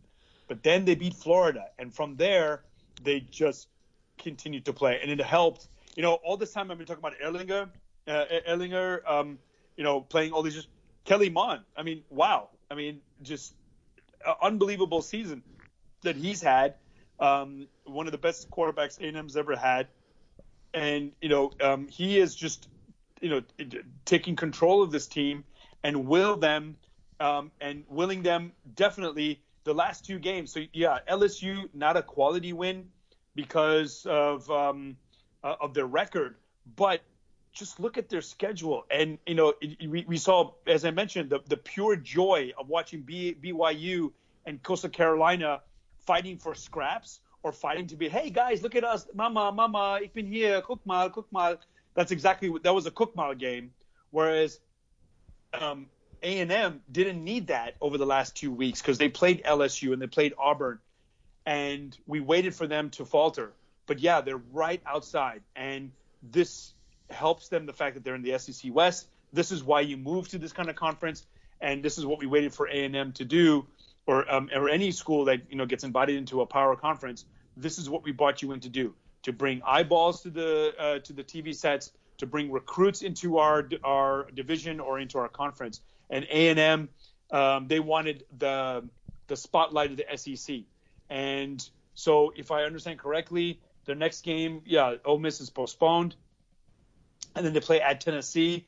So it doesn't help um, that their games are, um, you know, the last game is against Tennessee and yeah, they're going to have to hope something something miraculous happens in the SEC championship game for them to get in. And and, and I think that they're, uh, you know, they they want Florida to lose, get out of the top five, uh, top four, excuse me. Something happened with one of the other teams, and then they can sneak in. They want Alabama to either crush Florida, um, and, and somehow be the last man standing after all this chaos happens over the last two three weeks um, from uh, from now until championship week. Um, but much respect to, uh, to Alabama uh, to, to A and M. I was talking about respect to uh, BYU and Coastal Carolina. Seeing how A and M season started, as I mentioned, seeing what they've gone through, all quality wins, even in this kind of season um, to go and play the SEC schedule and only lose one game to an expected game to Alabama is uh, full respect. For once, the Aggies get respect on from my voice, from my tongue. Also, wer sich jetzt hurts, it, it hurts, willst du, oh, it hurts me so much. Yeah, sorry. Willst du die Debatte später aufmachen oder über von wegen Playoff-Chancen oder weil dann verkneife ich mir das jetzt? Äh, ja, wir, wir können ja also also wer, wer, wer sich jetzt fragt, wie Championship und überhaupt, wie geht's denn weiter? Also wir haben ja nächste Woche haben wir zusammengeschustert einen Spieltag von irgendwelchen Nachholspielen und planmäßigen Spielen und äh, ein paar Nachholspielen, die nicht stattfinden, weil irgendwie Ligen was zusammengekürzt haben Und dann haben wir die Woche, also nächste Woche haben wir auch Army gegen Navy, aber wir haben auch vor allen Dingen, dass die Woche drauf steht jetzt also schon fest. Wir haben, wir haben die Finals mit SEC-Finale und ACC-Finale und äh, ja. Jetzt ist es so, dass wir im SEC-Finale Christian ja Alabama und Florida haben, die 1 gegen die 6. Da wird einer verlieren. Und wir haben im ACC-Finale die 2 gegen die 3 Notre Dame gegen Clemson. Auch da wird einer verlieren. A&M muss hoffen, dass äh, der jeweils niedrig gerankte verliert, ne? Ich, ich sehe zwei Wege für A&M ins Championship Game. Das eine ist Ohio Ins State Playoff. kann... Hä? Ins Playoff. Ach so, genau. und Ohio, das, das, das Problem Ohio State besprechen wir allein noch, genau, ja. Genau, also das Ding ist, wenn Ohio State nicht ins, ins äh, Big Ten Championship Game kommen kann, was irgendwie eine Farce wäre, und ich bin überzeugt, dass die Big Ten die Regeln so ändert, dass Ohio State, wenn sie nicht auf die erforderliche Anzahl Spiele kommen, im Big Ten Championship Game spielen kann, ähm, weil sich das einfach, ähm, oder dass sie halt trotzdem, also da müsste irgendwas passieren, dass das Playoff-Komitee sie nicht mitnimmt. Die andere Option ist, Notre Dame schlägt Clemson ein zweites Mal. Ähm, Dann fliegt, Und, dann fliegt äh, Clemson aus dem Top 4, ja. Da fliegt Clemson aus dem Top 4. So, in allen anderen Szenarien sind sie meiner Meinung nach nicht drin, weil wenn Florida gegen Alabama gewinnt, ist Florida auf jeden Fall an A&M vorbei oder bleibt davor. Äh, also ist egal, ob der direkte Vergleich gewonnen ist. Wenn du Alabama schlägst und äh, A&M ist von Und das Alabama Komitee vernichtet muss entscheiden, wen es reinnimmt. Dann nimmt es ähm, Florida als SEC-Champion über, Missis, über, über A&M als Next Champion. 100 Prozent. So, das ist für mich der einzige Weg. Also deswegen, sie müssen einfach hoffen, dass Notre Dame Clemson schlägt. Und weil, deswegen, ich hatte mich jetzt am Wochenende gefragt, wie verändern sich denn die Top 4? Das ist generell der einzige Weg, wo sie in den Top 4 was Ja. ändert. Florida schlägt Alabama, wo ich immer noch glaube, dass da eine gewisse Chance besteht, dass dann beide reinkommen. Ähm, und oder Clemson äh, verliert äh, ein zweites Mal gegen Notre Dame, weil dann ist Clemson raus. Und auch für mich relativ Yeah, klar. I, thi- I think that's the most realistic. I think that's the most Ja. realistic, definitely. Weil, wenn Clemson Notre Dame schlägt, ist Notre Dame nicht garantiert raus. Eben. Ich, ich glaube, Notre Dame ist drin. Also solange So oder Notre so. Dame nicht- nicht 68-0 verliert, Ja. glaube ich, dass Notre Dame, solange sie halbwegs respektabel spielen, das glaube ich, dass sie das mit ihren Defense tun werden. Bin ich mir Agreed, sicher, dass ja. Notre Dame drin bleibt. Und dann gibt's keinen Weg rein. Und dann, also dann, Notre Dame hat nächste Woche auch kein Spiel mehr, weil der Spielplan in der ACC angepasst wurde und das Spiel gegen Wake Forest nicht mehr nachgeholt wird. Also das, das nächste und letzte Spiel von Notre Dame in dieser ACC ist gegen Clemson das Finale übernächste Woche. die, die lustigste Konstellation ist, Clemson gewinnt mit drei Punkten gegen Notre Dame und Florida schlägt Alabama. Am besten sogar decisive mit 10 oder mit 17 Punkten.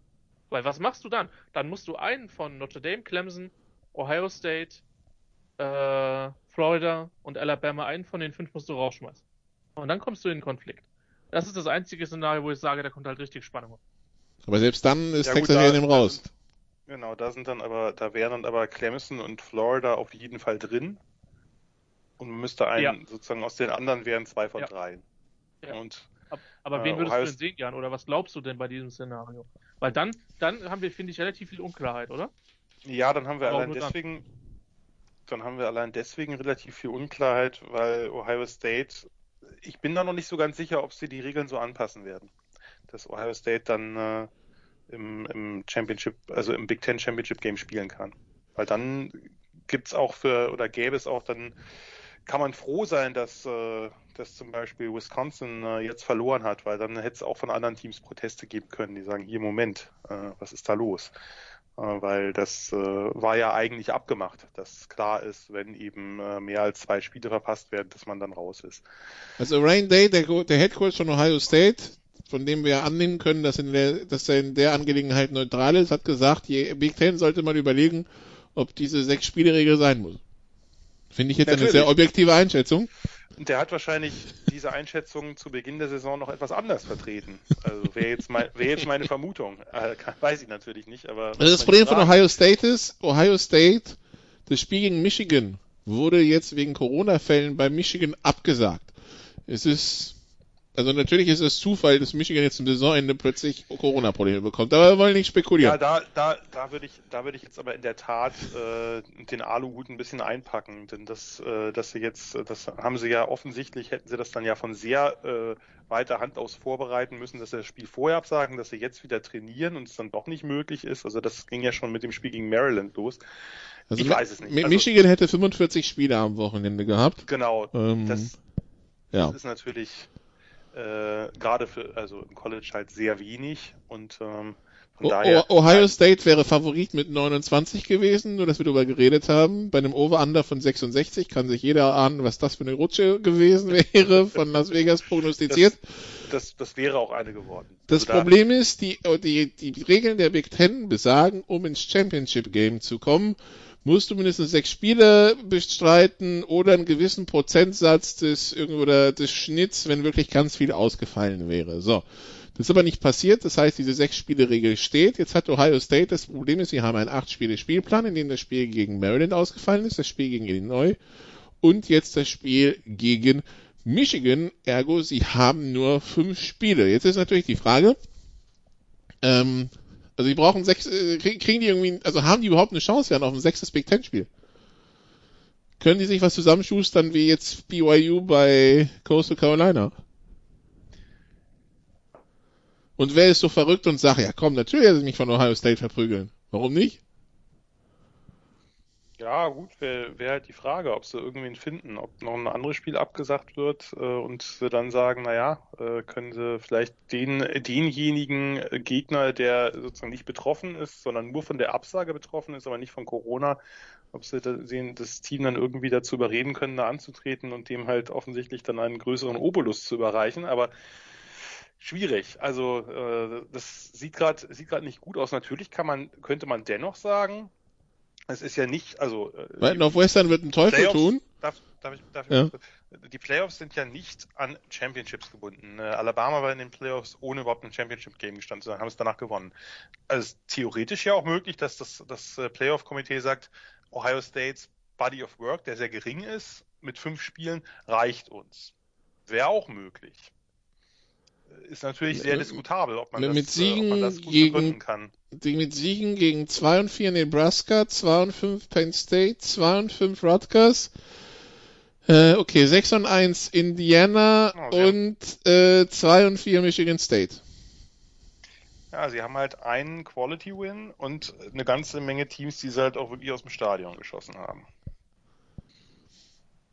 Ist die Frage. Ich sage ja nicht, dass es so sein muss oder dass ich dafür wäre, dass die Buckeyes reinkommen, aber es ist zumindest wird es diskutiert werden. Äh, Zumindest übrigens, wenn, wenn sie die Spiele gespielt hätten, also Maryland ist 2 und 2, Illinois ist 2 und 4 und äh, Michigan ist auch 2 und 4. Also das, also Quality Win wäre eh keiner dabei gewesen, aber ja, also Ja, also das wäre halt alles Kanonenfutter gewesen.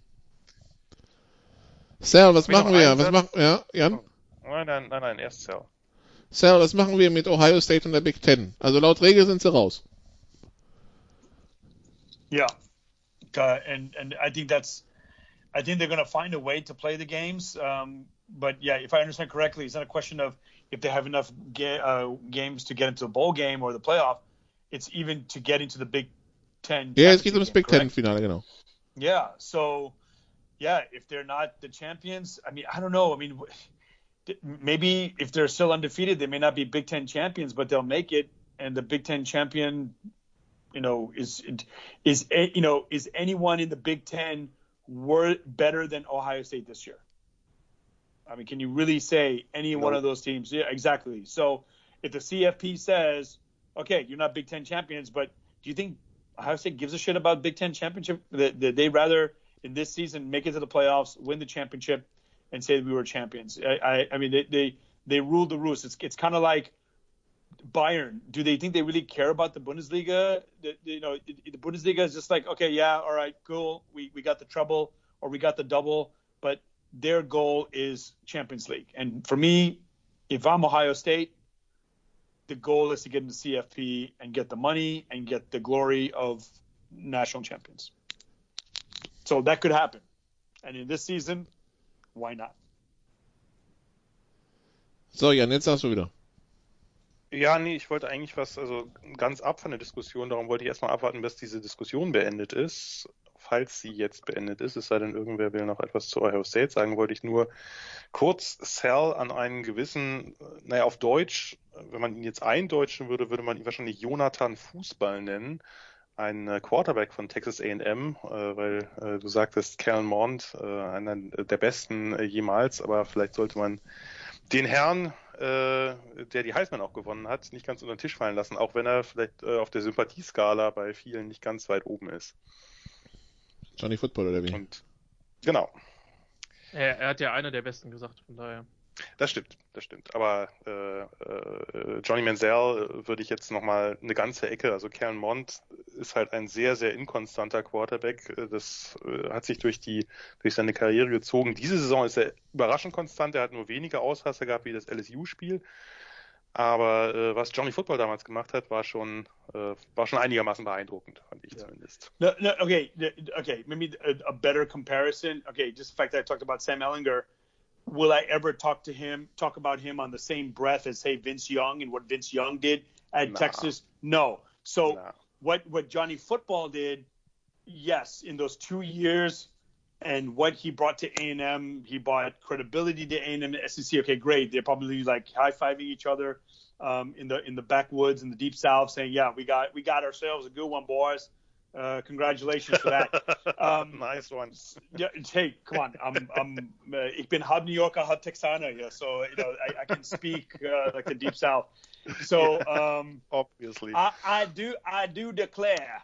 Um, so, but but what I meant is, I, I, would say Ellinger. I was I was comparing Ellinger to Mon, four-year starters. Okay, yeah.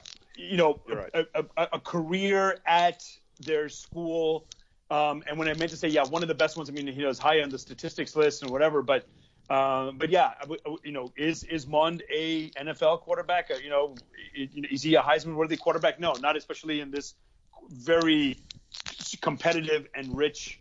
Um, and of course, there's always going to be a quarterback, but this, the competition is very high. He will never be ranked that high. So thanks for the clarification. You're definitely right. Forgot about Johnny Football. I actually wasn't even thinking about him. I was comparing more apples to apples with a four-year starter in the School of Texas, um, you know, slowly being one of the leaders statistically because he played all four seasons at, uh, or he, four or five seasons at um, in uh, in Aggieland. So. Ja, war auf jeden Fall, also Mont diese Saison, aber auch das, also insgesamt die Aggies, glaube haben uns alle ein bisschen überrascht. Ne? Also das Laufspiel läuft, läuft, ja wirklich hervorragend. Gerade die O-Line ist, ist top in Form. Also was die, wie die äh, Auburn da in Grund und Boden gelaufen haben, eine Defense, die man ja eigentlich für ihre Physis geschätzt hat. Also war, fand ich erschreckend für Auburn, also wirklich ein, ein erschreckender Auftritt der Defense und äh, gerade gerade dann, wie sie, wie sie das im vierten Viertel dann runtergespielt haben, die Aggies. Und äh, beeindruckend erneut. Also ich finde das schon ein Quality Win, auch wenn Auburn natürlich jetzt vom Record da gar nicht so gut dasteht, aber das, äh, das, das ist trotzdem ein unangenehmes Team, das muss man erstmal so bespielen, wie das, wie das die Aggies getan haben. Äh, das, äh, und gerade auch noch ohne, dass sie jetzt besondere Receiver haben oder so. Also fand ich schon beeindruckend und ja, gönnen denen auf jeden Fall ihren New Year Six Bowl, sorry Sal, aber ähm, haben sie sich sehr, sehr redlich verdient.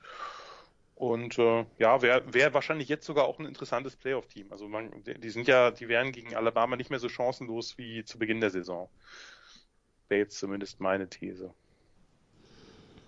Gut, dann, ähm, ja, nachdem wir so über Texas A&M geredet haben und deren Playoff-Chancen äh, und Ohio State gleich mit abgefrühstückt haben und äh, Florida schlägt Tennessee 31-19, ähm, ja, äh, Kyle Trask und äh, wie immer, ähm, äh, Heisman kann, also Heisman Favorit jetzt inzwischen oder immer noch nicht, oder Jan?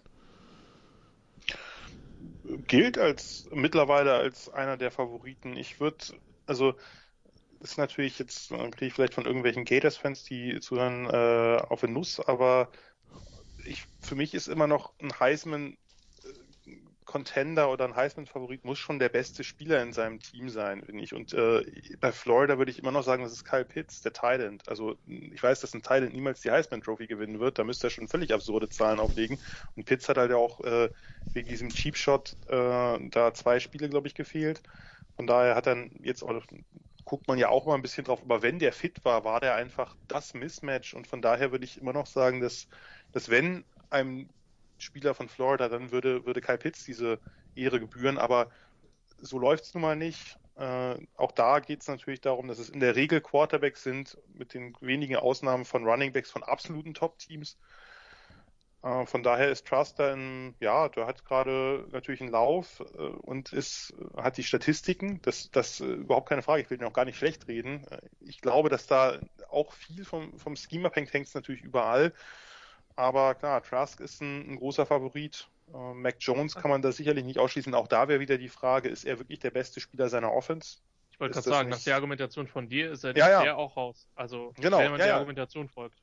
Ja, ja, ich sage ja nur, er ist gerade ein Favorit, genauso wie Trask. Ich sage nicht, dass er mein Favorit ist. Also ich würde würd auch da sagen, dass also bei Mac Jones hat man gute Argumente, sehr gute Argumente, finde ich, für Devonta Smith und auch ein paar sicherlich für Najee Harris. Es ist schwierig, aber Trask ist momentan sicherlich im ganz, ganz engen Kreis. Okay. Dann fliegen wir noch relativ schnell über den Rest. Also Iowa State verprügelt West Virginia 42-6. Miami schlägt Duke 48-0. Oklahoma schlägt Baylor 27-14. Ähm, Christian Indiana schlägt Wisconsin 14-6. Äh, das erste Spiel von Quarterback Jack Tuttle, nachdem sich ja der andere Quarterback von Indiana das Kreuzband gerissen hat letzte Woche. Eine, ja, äh, beherzte Leistung der der äh, Indiana Defense. Das reicht dann für ein 14 zu 6 gegen Wisconsin. Und äh, ja, was mir dann sogar aufgefallen, was mir aufgefallen ist, mehr als alle andere, ist dann der Umgang der Spieler dann mit dem Coach nach dem Spiel beim Interview. Ich habe ich hab selten und ich, ich habe auch schon ein paar Mannschaften gesehen, äh, Spieler ihren Coach so Herzen sehen wie, wie jetzt äh, die Hoosiers. Ja, das war, war, war ein krasser Sieg auf jeden Fall. Und ähm, man muss sagen, ich gebe zu, was man vielleicht Indiana vom Spiel hätte ein bisschen mehr geben müssen, wäre, sie sind ja mit derselben Sache, also mit derselben Mentalität auch schon über andere Teams drüber. Und das war Indiana in den letzten Jahren nicht wirklich. Also so die, ja, physisches Footballteam, aber nicht in der, nicht in dieser Extremform, dass man jetzt mit den Wisconsins dieser Welt mithalten kann. Und sie haben speziell mit ihrer Defense halt das Spiel an der, an der Anspiellinie gewonnen.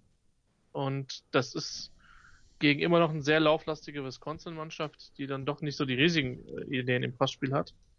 Ähm, ein extrem gutes Mittel gewesen. Und offensiv haben sie in Anführungszeichen nur das gemacht, was notwendig war. Ich meine, diese, die Punktzahl sagt der Hinsicht ja auch alles, aber äh, das war einfach ein krasser Auftritt von deren Defense. Und äh, ich habe das Spiel genossen, weil es halt auch spannend war. Ähm, ich gebe zu, ich kann mich normalerweise an Passfeuerwerken etwas mehr erfreuen, aber das war durchaus okay. Und von daher ein, ähm, ein verdienter Sieg für Indianer. Die letzten zehn verloren hatten, glaube ich, und äh, im Schnitt mit 51,5 sind irgendwie die Preislage. Also bisher die letzten, also im Duell Wisconsin gegen Indiana war, waren die Rollen klar verteilt. Ich meine, Wisconsin die letzten Jahre, gerade so zu Saisonende, waren es ja erst so 60, 70, 80 Punkte, die die verteilt haben. Jan, äh, diesmal nicht. Nee, diesmal nicht. Äh, lustig übrigens, äh, ich hätte, wenn du mich jetzt nach dem Spiel gefragt hättest, das erste, was ich gesagt hätte, wäre dasselbe Wort gewesen, was du benutzt hast, nämlich Herzen. Das benutzt man ja im Football-Kontext jetzt nicht so oft, aber. Nee, aber das war's äh, halt. Allen, das war wirklich, wirklich erstaunlich. Also habe ich selten in der Form auch erlebt, genauso wie du, dass der wollte ja da sein Postgame-Interview geben und andauernd, das war ja auch nicht so institutionalisiert wie jetzt irgendwie eine Gatorade-Dusche oder das dann alle, sondern andauernd kamen einfach einzelne Spieler an und haben ihn geherzt, umarmt, gedrückt, hochgehoben oder ähnliches. Best Coach, come to this program und so weiter, ja. he's a player's guy und so weiter, ja? Also man hat es ja auch gemerkt, der ist ja, der hat ja, der ist ja sehr emotional, war ja auch bei den Pressekonferenzen, wo sein Sohn dann sich, äh, der ja Backup-Linebacker da ist, äh, sich äh, schwerer verletzt hat und auch in anderen Situationen, die jetzt gar nicht eine familiäre Komponente hatten. Das ist einer, der offensichtlich extrem guten Draht zu seinen Spielern hat. Das sehe ich immer gern, weil ich auch oft Angst habe, dass es nicht so ist, gerade im, im College Football. Und äh, ja, äh, der hat ja mit, mit seinem mit seinem DC, mit dem Womack einfach eine unfassbar beeindruckende Defense dahingestellt, Christian hat es ja gerade gesagt, die haben wirklich der, der Offense ja keine Luft zum Atmen gelassen, der Offense der Badgers. Und dann eben immer wieder mit, mit viel Risiko natürlich, mit ihren vielen Blitzes, weil sie jetzt vielleicht nicht so die tollen Edge-Rusher haben. Die Corner-Blitzes wieder über, über Tyron Mullen, der dann auch gleich zu einem Fumble führte. Ich, also wie, wie viel die mit ihren Defensive Backs in den letzten Wochen geblitzt haben, ich finde sowas, ich finde sowas immer schön, weil es auch was ist, was man nicht so, was man nicht mehr so oft sieht. Äh, einfach Outside Corner Blitzes oder so. Und haben ja wirklich auch viel, also toll in Man-Coverage verteidigt. Wisconsin hat es ja dann am Ende auch mit ein bisschen mehr Passspiel versucht, aber die, da war nicht viel drin und dann haben sie den Ball offensiv kontrolliert. Das sah alles jetzt nicht doll aus. Das war ja ohne, ohne Panics jetzt eine viel konservativere Offense. Da war halt viel Laufspiel und das Laufspiel läuft ja eigentlich die ganze Saison nicht so wahnsinnig gut bei Indiana. Eine kurze Pässe, Play Action. Der Tuttle hat das, ja, auch das ist ja eine gute Defense von Wisconsin, muss man nicht, muss man nicht drüber reden. Hat das ja eigentlich, finde ich, ordentlich gemacht. Also den Ball verteilt, keine Fehler groß gemacht. Äh, und ja, das, äh, dann kommt halt so ein, sagen wir mal, etwas äh, dreckig wirkender Sieg rum, aber diese Defense verdient halt allen Respekt, den man, den man ihr geben kann.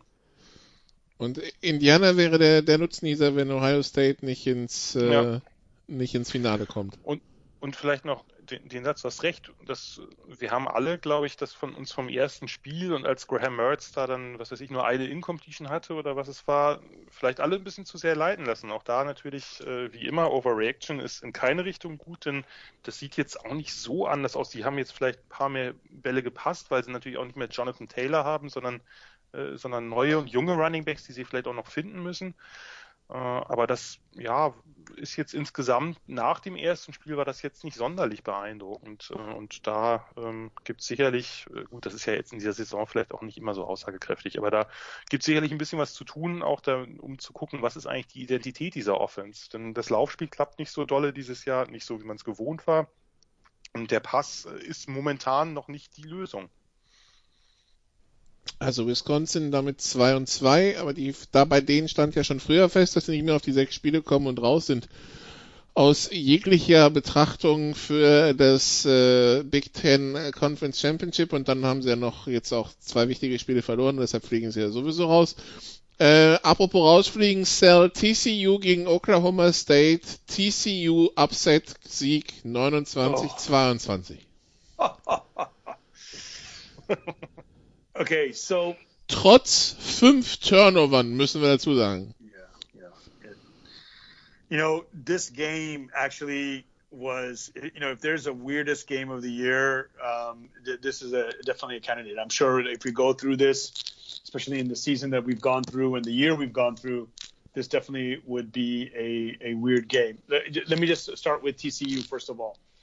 This is a team that beat the Longhorns, and you know, it, probably that game eliminated the Big 12 minus two uh, from any contention for the CFP. So this is a team that started out one and three, and that game against Texas is the one that they they won. Um, Hashtag uh, quality is, win. yeah, because it, the Texas was number nine, you know, and so you know that that that was huge. Um, and then slowly they kind of won their their way back, um, and they had a nice. And, and you know, I, I, mentioned how Texas didn't have a chance to have a scrimmage against Kansas, which is what they did, is what TCU had the week before. So now going into Oklahoma State, um, yeah, they they they looked. Uh, uh, you know, they were down early. I was like, okay, wow, they're down 13 nothing, and then they started chipping their way back. Um, and so TCU never gave up but this is what you expect. Actually, this is one of those weekends that you would expect a game like this in the regular, in any kind of normal season. So definitely um, uh, um, uh, uh, one of those games that we shouldn't be surprised. But this is how weird it is because I started off with TCU. The funny thing is, I'm looking. I don't know if you guys are looking on the ESPN thing. Their win probability for that game is 99.5. They still haven't won the game. Um, because the betters are, are, is, are you sure that this won't be coming? You know, maybe this will be investigated um, as, as, as a scandal. Yeah, so even the betters haven't said it. OSU. Now, I remember. Herr Giuliani admitted. Yeah. Yeah, and I got you laughing. That's pretty good. So, uh, Oklahoma State. Solange die Frisur sitzt. Yeah. And, you know, Oklahoma State, you know, I was talking about how Gundy yeah, let's see how he's won the the locker room. Uh, you know, after everything that's gone through, but yeah, he commanded respect. They were four and zero. Oh. Um, they they they made themselves um, a CFP favorite because as long as they can run the schedule, they're the, they're the only undefeated team in the um, uh, uh, in the conference. Uh, so the Big 12 should get in, and then they ran into uh, they ran into Texas at number six. So they were in the position that the Aggies and um, Georgia are in now, outside looking in, and they blew it.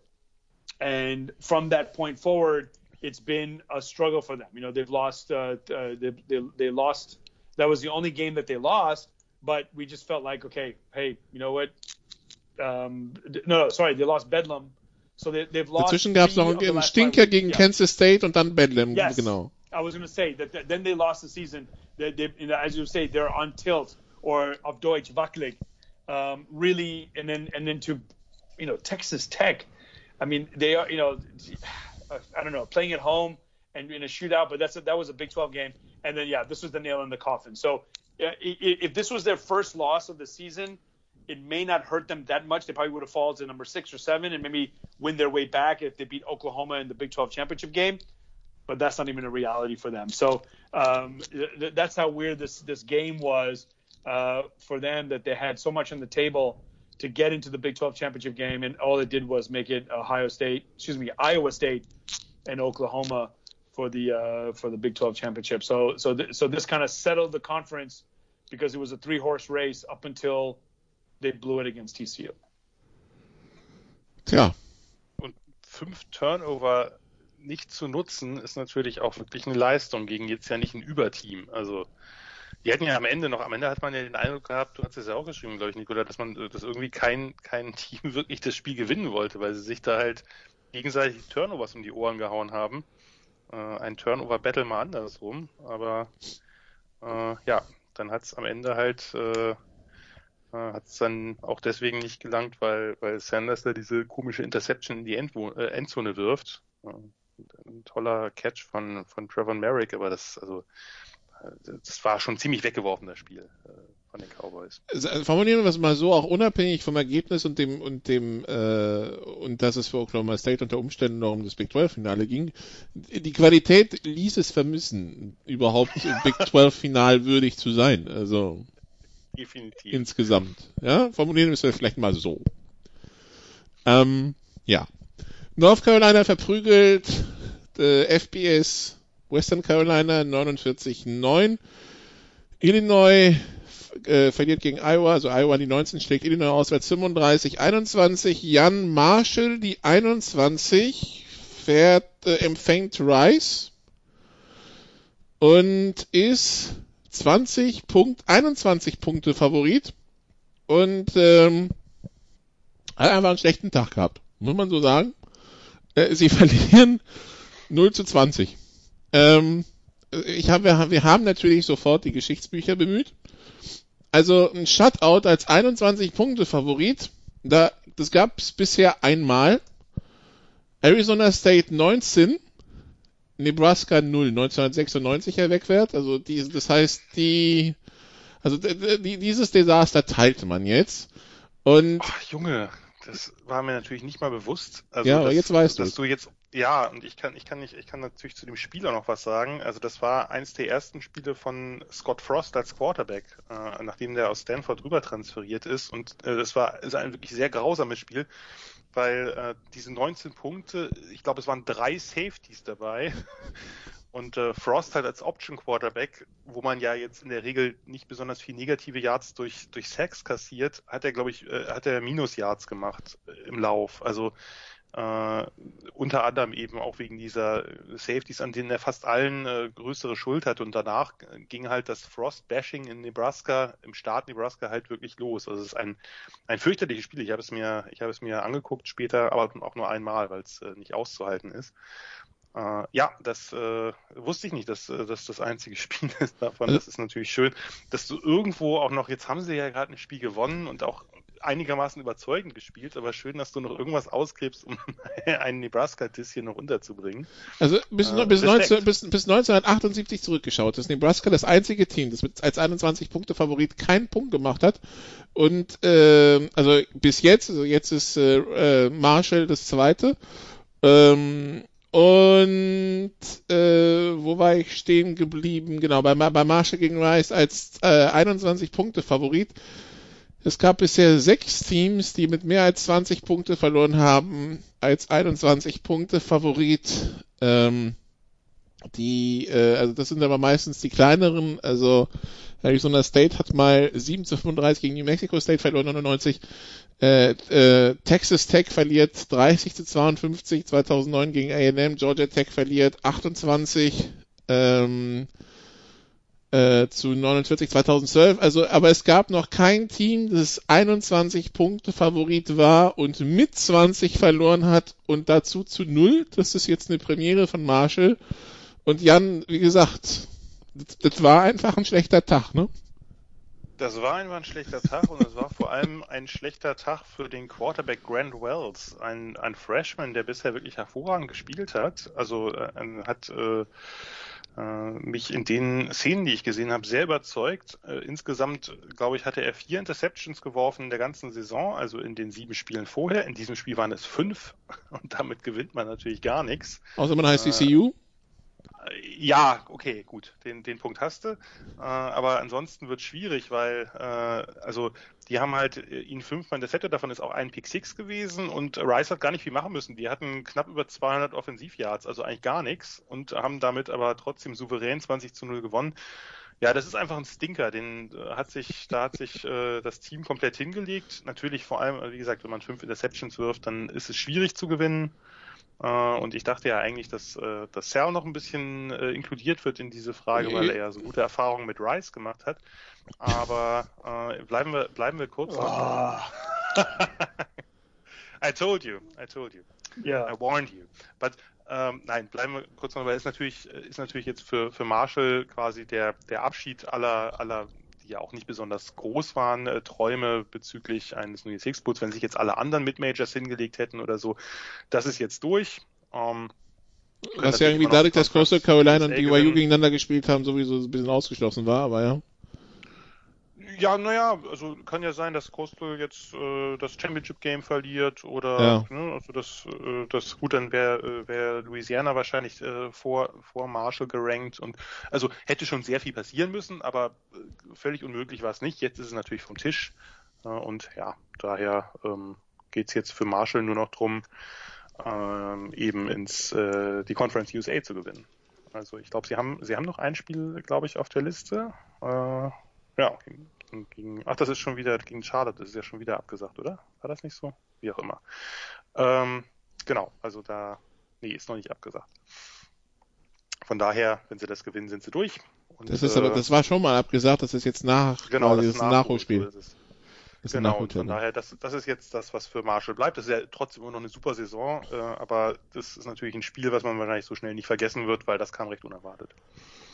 Ja, die Kollegen unterhalten sich also über Marshall Rice in der WhatsApp-Gruppe und ich platze da rein und sage, ich weiß über Marshall zwei Dinge. Eins den Flugzeugabsturz, äh, Film We Are Marshall, ich glaube im Deutschen, sie waren Helden, ne?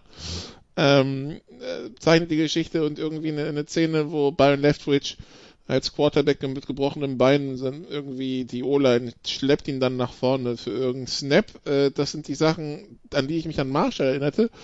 Dann habe ich festgestellt, es ging um, um Rice und deshalb Text, äh, Sal, warum um, warum ging es in eurer Diskussion um Rice? Abteilung Sportgeschichte. Yeah, yeah, yeah. Sal's history corner. You know, um, last time it was like 1994 um, or 95, but this is 94. I remember that. I'm trying to think of the stakes, and I, sh- I should have looked it up, but it was clear that you know Texas, you know why, you know even John F. Kennedy said, you know why does Texas play Rice? And and it was such a shitty first half. You know there was rain uh, every time Texas had the ball. It was windy and rainy, and of course when it, when Te- Rice had the ball, the weather cleared up. Um, and it was, and I remember now the, the distinct thing that I will one day go into the Rice bathrooms of their stadium and and and you know talk about the worst you know me worse than Grunwalder Stadion in in Giesing you know one of the oldest bathrooms you can think of or even Chase Stadium in New York. And I remember standing there and the guy next to me was going man I was in school when when we last lost to Rice. And it hit me there. It's like will I be saying that the next time eh, you know the next time Texas plays Rice and I'm going to be there? It's like man I was in school when when Rice last beat Texas, and that's definitely what happened. And it was so frustrating. Of course, you know, you, you wanted Shea Morenz to do well, you wanted Makovic's program to do well. It just would not happen. You know, these are the the pre Priest home days. These are uh, you know before Texas started recruiting, got before they got Ricky Williams, and became you know who they are. Um, at least brand wise, it's like man, they were still struggling in the Southwest Conference. But I will tell you this: what I really really enjoyed, and I'm sure they probably couldn't do it in in, in, Corona times. I did take a second and I stopped and I watched the Rice students celebrate. And I said to myself, this is college football. This is why we love the game and this is why we go to that. And yes, it kind of sucks to be on that side of um, a, a, uh, field rush. Um, but yeah, I, it, that is, you know, I, I take the positive out of that, especially since we won a national championship a few years later after that, um, or a decade later. But to me, that was, yeah, the rain, the uh, the the bathroom conversation, and then the, the celebrating the college, um, you know, a, a, real college celebrating, uh, you know, a, a, minnow, as they say, beating a monolith of Texas. Uh, Rice, you had your day, no longer, until last weekend. Ja, Monolithen sind ja gerade ein Thema in den USA, aber das wollen wir jetzt nicht ja. vertiefen.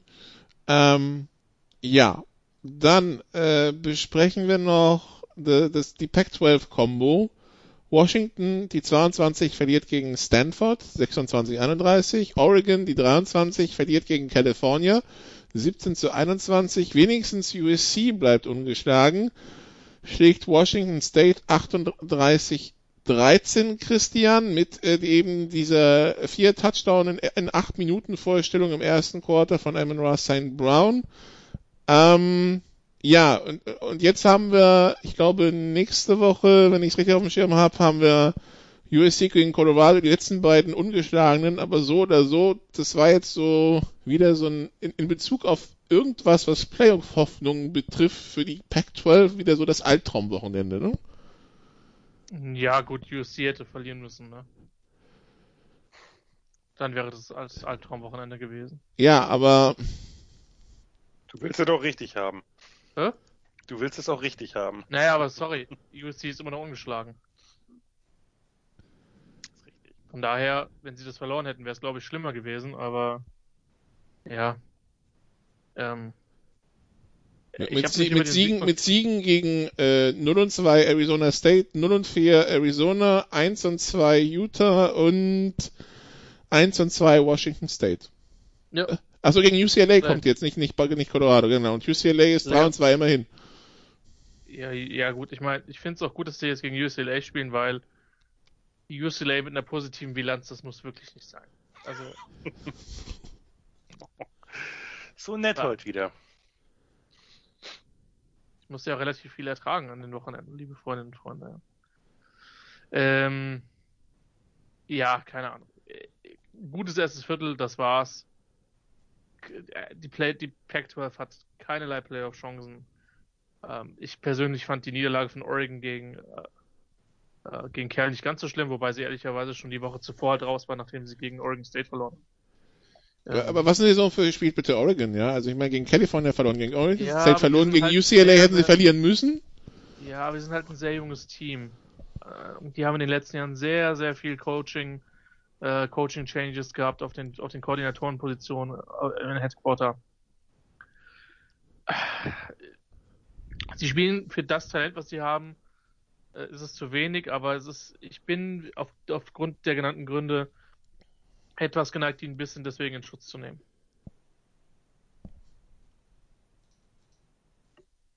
Ende. Gut. Ich, also, ja, ich, Jan? Ich, ich, war, also ich muss sagen, ich, vielleicht habe ich sie auch einfach überschätzt, aber ich hatte die eigentlich schon als, als deutlich bestes Team in der North betrachtet. Also Washington mit, mit, einer, mit einem Outside-Shot, äh, aber bin da schon einigermaßen enttäuscht, was, also ich meine, klar, das ist natürlich blöd, wenn die, wenn da eine ganze O-Line abhanden kommt. Äh, vier in die NFL und der, äh, der Top-Tackle macht den Opt-out, das ist natürlich schwierig. Aber irgendwie, also, ja, weiß ich nicht, finde ich, also jetzt gerade gerade auch dieses Spiel, das, äh, das, das war halt nix. Also, und, und Kerl ist ja äh, dieses Jahr äh, wirklich auch kein Überteam. Die hatten vorher kein Spiel gewonnen. Also, natürlich auch mit ein bisschen Pech teilweise. Also, äh, The Big Game halt der, der PAT, äh, der halt, der halt fehlte am Ende. Aber irgendwie, das, das fand, also da hätte ich schon mehr erwartet und wie gesagt, kann, kann durchaus sein, dass ich die einfach zu hoch eingeschätzt habe, aber da ist von Talent müssten die eigentlich auch ein Team wie Kerl irgendwie schlagen. Und ja, hat halt nicht sollen sein. Äh, USC, da ist das Problem ja nun, dass, äh, dass das Spiel gegen Colorado ausgefallen ist und man nun natürlich, äh, sagen wir, in einem leichten Dilemma steckt, wen man dann nun eigentlich ins Championship Game packen will. Ähm, denn äh, in der North bietet sich so recht ja eigentlich niemand an und ein, sozusagen, wenn man es jetzt so gemacht hätte wie einige andere Conferences und einfach die beiden Divisionen zusammengelegt hätte, dann wäre man, hätte man dieses Problem nicht. Ja, fein raus, ja. Sagen, man einfach sagen, okay, Colorado ungeschlagen, äh, un, un, uh, unbesiegt äh, und, und, und uh, USC auch. Äh, ja, ungeschlagen. Ich bin irgendwie, das ist, es ist zu spät schon, Leute. Es ist dasselbe. Also, äh, diese beiden Teams könnte man dann gut gegeneinander slotten, aber äh, ja, vielleicht schaffen sie es ja noch mit irgendeinem Winkelzug, der ihnen einfällt. Ansonsten äh, wird es wohl dann darauf hinauslaufen, dass äh, das USC das äh, wegen mehr Spiele oder höheren Ranking oder was weiß ich das wird äh, und, äh, und Colorado in die Röhre guckt. Ja, dann natürlich auch, äh, also dass, dass Washington sich da gegen Stanford hinlegt mit einer ersten Halbzeit völlig zu vergessen irgendwie, äh, obwohl auch die Defense gar nicht auf dem Platz war auch bedenklich, äh, wobei man natürlich sagen muss, äh, auch ich verfalle ja hin und wieder dem, wie soll ich sagen, dem Irrglauben, dass äh, Stanford irgendwie, naja, das kann man schon gewinnen, aber gegen ein Team von David Shaw ist das nicht, nicht immer einfach und äh, sehr schön natürlich auch, äh, wer sich nochmal angucken will, als dann Washington auf 26, 31 rankommt, Mitte des vierten Viertels, äh, baut Stanford einfach einen Drive von fast acht Minuten, den sie, dass sie einfach komplett die Uhr bis auf null Sekunden runterlaufen lassen können. Das äh, muss man natürlich auch erstmal schaffen. Relativ beeindruckend. Man, man, muss auch, man muss aber auch äh, hier Washington für den Drive zum 26-31 loben. Ich meine, vier Plays minus 17 Yards ist schon eine Leistung zum Field Goal. Richtig. Aber ich finde, also dann, dann so ein, das gelingt ja in der Tat eher selten. Also dann äh, wirklich mal nicht einen 4-Minute-Drive, sondern einen 8-Minute-Drive äh, anzuberaumen, der dann, äh, der dann, der, der dann auch noch so, so gut läuft, also im wahrsten Sinne des Wortes, dass man, äh, dass man komplett bis auf Null runtergeht. Äh, ja, naja, für Washington damit aus. Eigentlich können wir die Pac-12 aus den ganzen Diskussionen rausnehmen, zumindest was die Playoffs angeht. Äh, Wäre ja schön, wenn die irgendwie noch einen Weg, Weg finden, dass USC, die sich ja wirklich auch gesteigert haben, das muss man, muss man ja, muss man ja deutlich anerkennen, und, und Colorado irgendwie noch, noch gegeneinander spielen könnten, aber keine Ahnung, ob sie, ob sich das noch irgendwie ausgeht. Und äh, ja, Stanford, die ja auch gar kein Zuhause mehr haben, ähnlich wie die San Francisco 49ers, die haben ja jetzt auch eine Woche, eine Woche in Washington verbracht und ver verbringen jetzt eine Woche in Oregon, also ja, irgendwie ähm, ja, so und trotzdem hat Stanford in Washington gewonnen. Also kann man eigentlich gar nicht hoch genug anrechnen, trotz der, trotz der Umstände. Gut. Ähm, dann besprechen wir noch ganz kurz Sal, ähm, Texas äh, spielt bei Kansas State 69-31. Boom! Ja? You know, it's it's wins like this are actually more frustrating for me because it's like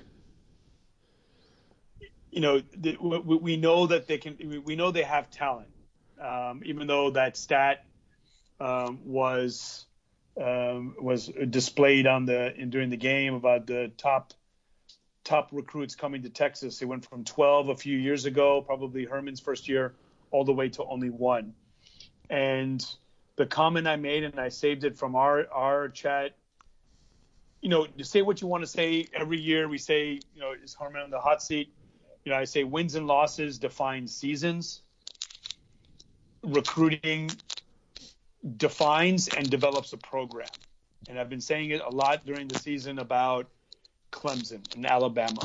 That and now if you want to, you can even say Ohio State. And I know that you know you might say, yeah, well, you know, Urban Meyer, you know, he inherited the program, but he definitely continued the program that we that that it, continues today. That Ryan Day could be out. Um, that um, um, Clemson without the face of college football and the and the guy that holds the torch and, and their national championship plans can be out and their backup quarterback can go can play, can take Notre Dame to double overtime. Um, you know, and and not you know embarrass themselves. And you know you know so right then and there that's the report card not what happened during the season because you can always say oh yeah we took Oklahoma to triple overtime. And and yeah we we scored 69 points against Kansas State this is the Kansas State team that started off the season with a loss to Arkansas State yes they beat OU they won four in a row but then they lost uh, uh, to they, they basically lost all their games after that. They lost four games before they played Texas. So this kind of game was expected from Kansas State uh, the, the way they played their season. Take nine of those points, please, and and and put them back into the scoreboard last week. You know, Texas belongs in the Big 12 championship game. If I'm a Longhorn fan. Um, and it was nice to watch. Like I said, in any other game, in any other season, this would have been a great game to watch. But no, the the only positive that I can really really take out of this for next season is yes, hopefully they look at the Tom Herman's report card about this, but also Bijan Robinson, nine rushes. Where was he the whole season? You know, and um, it shows that they have a running attack. They're going to need it with whoever takes over next season as quarterback. They won't have Sam Ehlinger anymore. So that was a positive there. Other than that, I've taken too much time talking about a team that I don't care about anymore. Das Big 12, Finale, das Big 12 Finale steht damit auch fest. Iowa State gegen Oklahoma. Ähm, ja, durch die Niederlage von Oklahoma State unter anderem. Gut. Äh, was haben wir noch? Ja, Nebraska schlägt Purdue, aber gut, ja.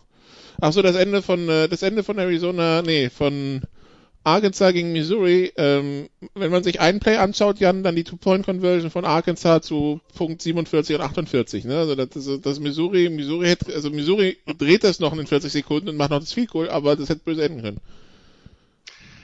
Ja, das hätte böse enden können. Äh, die äh, Razorbacks machen den Touchdown und entscheiden sich dann auf Risiko zu gehen, 43 äh, Sekunden vor Schluss. Wir hatten das vor einiger Zeit mal besprochen, dass ich der Meinung bin, dass, also ich habe überhaupt kein Problem mit, mit Two-Point-Conversions, unabhängig davon, ob sie funktionieren oder nicht, am Ende eines Spiels, aber nicht so früh, weil das, selbst wenn es dann funktioniert, gibt es immer noch genügend Zeit für den Gegner, der dann natürlich dann wesentlich aggressiver spielt, als wenn es ein Ausgleich ist. Also wenn das 47, 47, weiß ich nicht, ob Missouri dann so viel riskiert hätte wie jetzt. Aber äh, unabhängig davon, die äh, Two-Point-Conversion war ein äh, relativ wildes Play, möchte ich sagen. Also Arkansas hatte ja eh seinen äh, Backup-Quarterback drauf und der scrambled da wild umher und wirft dann, also, also es war, wirkte so ein bisschen nach Desperation Pass in die Endzone und ja, dann hatten wir mal wieder einen äh, Spezialisten äh, von, von Missouri, der den Ball äh, abfangen wollte, anstatt ihn einfach zu Boden zu hauen. Das wäre überhaupt kein Problem gewesen. Und dadurch, äh, er prallt aber von ihm ab, dadurch bei diesem im Rückwärtsfallen Fangversuch äh, und, äh, und wird dann von einem Arkansas Receiver halt noch vor dem Boden weggepflückt. Der fällt ihm eigentlich so ziemlich direkt in die Hände. Ja, war, war ein wildes Spiel. Ich habe davon äh, davor nicht viel gesehen. Ich habe hab dazu eingeschaltet und es kam gleich die Two-Point-Conversion. Damit habe ich, glaube ich, auch das Wesentlichste mitgenommen. Äh, und, äh, und bin dann drauf geblieben, weil das, ja, wie gesagt, das, ich, war nur 43 Sekunden, ging ja schnell, also. Das ging dann relativ schnell nur, wie gesagt, ich finde, ich bin äh, überhaupt kein Feind davon, da eben die Entscheidung zu erzwingen, aber es sollte halt auch eine Entscheidung sein und nicht die Chance für das andere Team nochmal aggressiver zu spielen, gerade wenn es so ein Shootout ist. Offensichtlich äh, hat die Arkansas Defense ja auch seit Saisonbeginn, wo wir sie ein paar Mal gelobt hatten, ein bisschen nachgelassen, die letzten Spiele. Das ist jetzt nicht das erste Spiel, wo die relativ viel kassieren. Äh, ja, äh, Glück, Glück für Missouri am Ende und äh, trotz allem glaube ich, äh, bei Arkansas, äh, dass die drei Siege geholt haben in der Saison und auch ein paar andere Spiele competitive waren. Also zum Beispiel das gegen Mizzou, aber das gegen Auburn waren sie, waren sie da dran. Und selbst das gegen Georgia am Anfang haben sie ja zumindest die erste Halbzeit knapp gestalten können. Da hat ja niemand mit rechnen können. Also das Over-Under von, von Siegen war, glaube ich, bei irgendwas 1,5 oder so vor der Saison. Und die meisten haben nicht drüber gesetzt. Ja, Ich glaube, dann haben wir es jetzt aber auch erledigt mit dem Spieltag. Darf ich, darf ich noch zwei kleine, weil wir müssen ja auch manchmal an die Kleinen denken, nur ganz kurz. Äh, Akron äh, aus der MAC hat zum ersten Mal seit 2018 wieder ein Spiel gewonnen im Killer-Duell gegen Bowling Green äh, nach, ich glaube, 21 Niederlagen, äh, saisonübergreifend, also zwei Saisons übergreifend. Das äh, ist, ist doch eine schöne Sache, wenn so ein Team irgendwann einmal wieder ein Spiel gewinnt. Und äh, offensichtlich am, am selben Wochenende hat die zweitlängste Niederlagenserie, nämlich die von New Mexico, die seit Anfang letzter Saison kein Spiel mehr gewonnen haben. Die haben auch ein Spiel gewonnen gegen Wyoming mit 17 zu 16. Von daher äh, ist ja schön, dass man äh, das, äh, das ein oder andere sehr unerfolgreiche Programm, jetzt ist glaube ich äh, Louisiana Monroe, der wäre jetzt das als, als nächstes dran, äh, das, das ein oder andere wirklich sehr unerfolgreiche Programm ab und zu auch mal ein Spiel gewinnen kann. Hat Nebraska ja auch. Pause.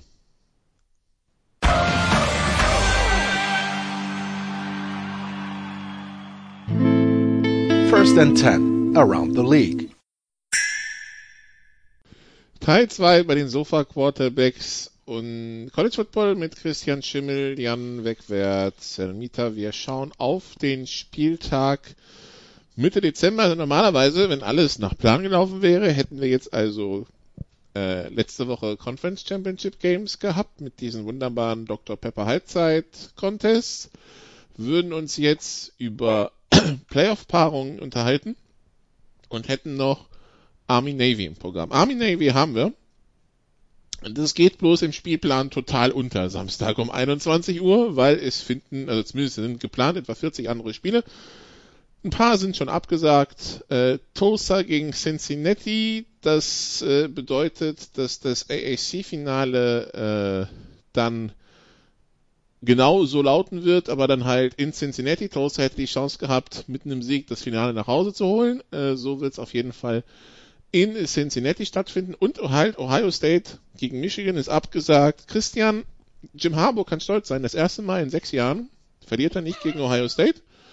Und äh, ich habe bei die Athletic tatsächlich gelesen, nachdem man ja, nachdem er ja im sechsten Jahr seines Siebenjahresvertrags ist und man ja nicht will, dass er, also weder er will noch, dass noch Michigan will, dass ähm, er quasi in eine Situation gerät fürs Recruiting, wo seine Zukunft ungeklärt ist, setzt man sich wohl zusammen und es ist gar nicht so unwahrscheinlich, wenn auch zu geringeren Bezügen, dass äh, diese Freundschaft und Partnerschaft zwischen Michigan und Jim Harbour weitergeht. Und ich muss sagen, das hat mich dann schon ein bisschen geschüttelt.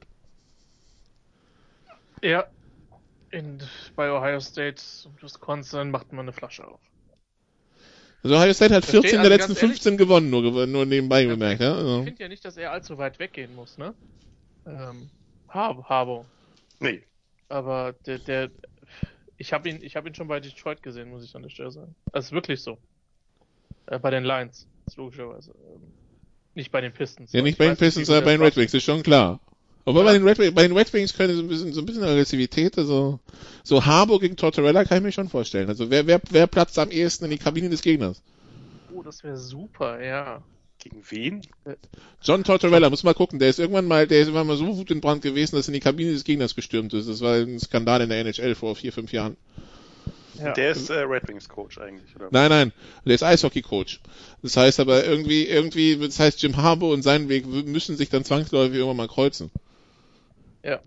Ja, ja. Also außer John Tortorella hat, äh, außer der hat seinen Rücktritt erklärt. Das, Oh. äh, Es gibt Six Minutes of John Tortorella Angry Moments. Das klingt auf jeden Fall relativ vielversprechend. Jan, das wird, sie- werden wir uns dann nach der Aufnahme gemeinsam Ja. anschauen. ach, der ist, Äh, der ist Headcoach in Columbus auch noch. Wie passend. das ist ja wirklich super. Das kann man eigentlich aufhören, oder? Äh, ich sag mal so, für Harbour kann ich es natürlich verstehen, weil der sich natürlich sagt, ähm, meine Mission ist hier noch nicht beendet und mit, also mit so einem, mit einem Ich derartigen möchte mal nur in Erfolg- 10 gehen, oder wie? Genau. Äh, kann ich mich nicht verabscheuen, äh, verabschieden, ja, aber ähm, Ein sehr schöner Freudscher übrigens. naja, man tut, was man kann.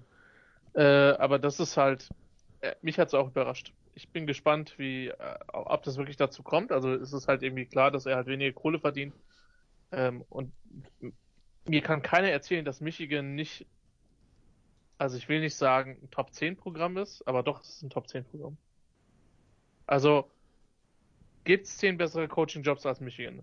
Das, das, das, wir gehen was andersrum an. Wenn es sein Traumjob ist, ja, Ja. dann, dann pfeift er auf zwei Millionen im Jahr, oder wie viel das sein Ja. mögen? Ja. Weil der hat schon der so, der, der, um die geht's ihm dann nicht mehr. Genau. Aber genau, ich glaube, der wird sich sowieso jeden Tag ein Steak leisten können, wenn er es will.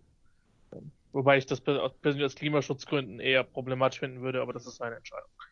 Ähm, aber also die Liste der Anwärter für Michigan wäre echt nicht gering. Und ich bin gerade wirklich am überlegen, ob ich zehn bessere, bessere Jobs finde. Also Alabama, LSU, Clemson, Notre Dame sind vier, Ohio State sind fünf, USC sechs, Texas könnte man überlegen sieben, Oregon acht. Müsste man überlegen, Oklahoma. wo man Florida State hatte. Ich finde, Texas ist immer noch vom Recruiting her. Oklahoma neun auf jeden Fall. Also Texas ist immer noch vom Recruiting und vom, vom Prestige, vom Renommee ist es immer noch ein Top-Job. Ich weiß nicht, ob es ein Top-10-Job ist, aber es ist immer noch da. Also Michigan wäre für mich definitiv mindestens Borderline Top 10, Top, Top 10 Job, weil du kannst da oben Recruiting und Michigan konnte halt auch mit Harbour immer, immer halt auch national recruiten in Florida, was weiß ich, an der Westküste. Ich weiß nicht. Ich, ich finde es interessant, aber für mich ist es immer noch eines der besten Programme. So, ähm, nur sie, das Ding ist halt, wenn Harbour da halt nochmal drei Jahre bleibt und nochmal irgendwie zwischen sechs und acht Spiele gewinnt jedes Jahr oder auch mal neun Spiele gewinnt, dann äh, wird das Renommee halt weiter sinken und das macht, wirkt sich halt, wird sich halt im Recruiting echt auswirken. Na, wie gesagt, so, das, ähm, also für Michigan die Saison erstmal in dem Sinne beendet. Ähm, ich vermute mal auch kein Bowl oder so, aber wobei, wer weiß. Wobei die Bowls werden ja auch immer mehr zusammengestrichen, aber ähm, ich weiß nicht, wo noch Ja. tr- trotz Zusammenstreichen noch genug Mannschaften haben, die, die eine 500er Bilanz haben, äh, gerade in der Das, Big das, ist ja, völlig das, ist egal. ja aus, das ist ja ausgesetzt. Ach so, dieses okay. Jahr. Das kann, und das Problem ist, ich habe das gestern gelesen von irgendeinem dieser, äh, dieser Experten, dieser College Football Experten drüben, dass ähm, die Tie-Ins auch gerade so ein bisschen gelockert werden. Gerade weil halt zum Beispiel die Pac-12, da fallen ja gerade Ha- fast hat alle fast Bowls nichts mehr, ne? aus. Genau, und äh, natürlich ist auch für die kleineren Bowls, die stattfinden, ist natürlich ein Pac-12-Team oder ein Michigan oder so deutlich attraktiver als jetzt irgendwie der dritte der Sunbelt äh, East oder so. Von daher, Wegen der Fernsehrechte, ne? Wen, ähm, Ja. Weniger als wegen der, wegen der potenziellen Zuschauerzahlen, die vielleicht gar nicht äh, Nee, relevant sind. wobei, was ich, wenn man jetzt gesehen hat, was bei Auburn da schon wieder, also na gut, lassen wir das Thema. Äh, aber das, äh, das, das sah nicht gut aus. Äh, aber das, der Staat Alabama spielt da sicherlich nicht die Vorreiterrolle. Äh, dass, dass es irgendwie die, die Befürchtung gibt, dass der ein oder andere kleinere kleinere Bowl sich da jetzt ein bisschen rausfindet, um eben prestigeträchtiges Programm, egal wessen, äh, egal wie die Bilanz da aussieht, einzuladen. Ich hoffe, dass das nicht passiert, weil eigentlich, ich meine, ich kann verstehen, dass man die 500er-Regel jetzt irgendwie aussetzt oder etwas, wie soll ich sagen, etwas äh, weniger strikt behandelt, aber ich brauche jetzt auch nicht unbedingt ein 2 und 4 Michigan, was ein verkicktes Field Goal von 1 und 5 weg ist, irgendwie in irgendeinem Bowl. Also das macht keinen Sinn. Gegen Mississippi hätte State oder gerne- so. Ich hätte gerne äh, Akron gegen Louisiana Monroe in Kirchdorf. Das wäre natürlich Äh, wiederum schön. East Bavarian Proud Boys Bowl, sowas nicht, nicht Proud Boys, Entschuldigung, das zurück. Das war jetzt eine Assoziation, die nicht bewusst gewählt war. Ähm, the, the, the East Bavaria Bowl, ja, mit, zwischen Akron und Louisiana Monroe. Das wäre, Wobei ich dir aus der Mac in der Tat gerade äh, noch mehr eben den das Bowling Green äh, ans Herz legen würde, weil die noch schlechter sind. Die haben ja halt gegen Akron sich eine richtige Klatsche abgeholt und äh, spielen auch wirklich noch mal unterirdischer. Und Bowl und Bowling Green, das hat doch irgendwie auch schon allein rein vom Wort her eine schöne. Und Bowling Green und Kirchdorf passt mit Shannon Smith. Mhm, ja, ja, stimmt. Und die Schmerzen werden nicht geringer, liebe Freundinnen und Freunde. Während der Aufnahme. Das ist halt, der Counter ist schon relativ hoch, ja. Das ist, ist einfach so. Ich frage mich auch, ob dieser Podcast je enden wird, aber das wird sich rausstellen. Ja, das äh, können wir vielleicht mal ein bisschen forcieren. Entschuldigung. Ja, Sicherlich das Ding ist halt, also jetzt mal Ja, ernsthaft, ja. die- dieser Spieltag. Also ja, er hat. Army gegen Navy. Das ist irgendwie das Traditionsduell. Wird, wird übrigens nicht in Philadelphia gespielt, sondern in West Point, New York. Ähm, äh, wenn man sich anschaut, Alabama gegen Arkansas brauchen wir nicht drüber reden, wird ein Gemetzel. Georgia gegen Missouri steht zu befürchten auch. Oklahoma gegen West Virginia, mh. Gut. Das könnte noch ein, also wenn West Virginia jetzt sich jetzt nicht so fürchterlich hingelegt hätte, aber die Wochen davor waren die in der Defense ja recht gut und da es hätte jetzt ja vielleicht noch äh, spannend werden können, aber andererseits ist es auch eigentlich vollkommen egal, weil Oklahoma steht ja jetzt, ist ja jetzt auch Genau. schon durch. Von daher. Und mit dem und mit den Playoffs werden sie eh nichts zu tun haben, höchstwahrscheinlich. Von daher ist es wurscht, ob sie verlieren oder nicht. Das Wichtige ist, Big, 12, Big 12 Champion zu werden. Northwestern gegen Illinois. Pff. Sehen wir irgendeine Chance, dass Big 10 Champion Northwestern in die Playoffs kommt? Nein. Nein, gut. Nein. Sal, Big 10 Champion Northwestern in den Playoffs? Nein, oder? No- Northwestern, no. No, gut. Dann haben wir Coastal Carolina gegen Troy. Das ähm, Trauma von nicht Nikola, ne? ja? nicht Nikola, nicht Nikola. Äh, das, aber man, man muss halt gucken, wie Coastal Carolina mit dem Sieg gegen BYU umgeht. Also das wäre natürlich doof, wenn sie es wegschmeißen jetzt. Dann haben wir Army gegen Navy um 21 Uhr. Parallel dazu 21.30 Uhr Sal Miami gegen North Carolina. Lohnt das? No. Must see TV? Ja oder nein? Nee, okay. No. Oh, Maybe, oh. maybe, for, maybe to prepare for next season, but no. Auch für ein ACC-Spiel ist das aber eher schon in, in der höheren Kategorie. Yeah. Finde ich. Aber ich meine, das ist ein, für ein ACC-Spiel. Also das ist halt immer die, die Eingrenzung, die immer wichtig ist. Ja. Also die, das ist halt die 3 der ACC gegen die 4 der ACC, wenn man so will. Ja, und du hast eine sehr ziemlich gute Defense mit Miami gegen North Carolina, die, Yeah. wenn sie nicht gerade gegen Notre Dame spielen, halt meistens auch relativ gut scoren können. Also das Yeah, könnte actually- zumindest unterhaltsam. Yeah, actually, Christian, you, you talked me into it. I mean, I'm looking at the records, not not just ACC game. I think this is, you know, I think we have to look at all these matchups, and that's why I find so much joy in last week's BYU CC game, is the fact that we may not have a bowl season. So to you know, at, if you think about it, BYU CC was you know was it either a playing game or or or a, a, um, one of those consolation bowl games. North Carolina Miami is a good game on paper, and so so why not? As you said, it's on the border, and if there's not if if if something else is a blowout at 9:30, I'm looking at all the other matchups at 9:30. Uh, there is no Vern game, is there? So Army Navy. just I'd rather watch North Carolina Miami if you were to give me a choice. Same here, aber Be- be- Nikolai- uh, because of the implications for next season, recruiting, and as you said, North Carolina played well against against Notre Dame. Miami is it has a chance to get into the playoff if some if things happen. So why not? Sorry, go ahead. Uh, Cut. Ich, ich möchte eine persönliche Erklärung abgeben, wie damals ein gewisser Parteifreund auf einem Bundesparteitag, dessen Namen ich hier nicht erwähnen werde. Ähm, jetzt mache ich mir wirklich Sorgen, Nicola, weil ich glaube, ich habe das Leben von Menschen zerstört, weil ich habe jemanden in ein Miami-Spiel reingequatscht und das war nie meine Intention. Das, der, der einzige Punkt übrigens an diesem Spiel, der oder der bedeutsam sein könnte, ähm, ja, aber eigentlich auch nicht wirklich, ist halt äh, der, der Orange Bowl, der ja, wenn, also falls Notre Dame und Clemson in die Playoffs kommen, äh, wird ja, würde ja, äh, der Orange Bowl hat ja das Tie-In, glaube, das ist auch nicht abgesagt für diese Saison, also das Tie-In für die ACC und da könnte es mitunter, aber das ist ja auch für North Carolina nicht mehr holbar. Also im Grunde genommen stimmt, es ist eigentlich auch Quatsch, weil, äh, weil Miami da eigentlich dann durch wäre, egal wie sie das Spiel spielen, weil es gibt kein anderes Team mit zwei Niederlagen. Ich nehme alles wieder zurück. Es ist eigentlich nur ein Spiel, äh, in dem Miami sich äh, ein paar Style Points noch holen kann für eine gute, gute Platzierung, also ein gutes Ranking. Zeitgleich haben wir auch Iowa gegen Wisconsin. Ich vermute, das Over-Under bei dem Spiel ist irgendwo bei viereinhalb Jahren.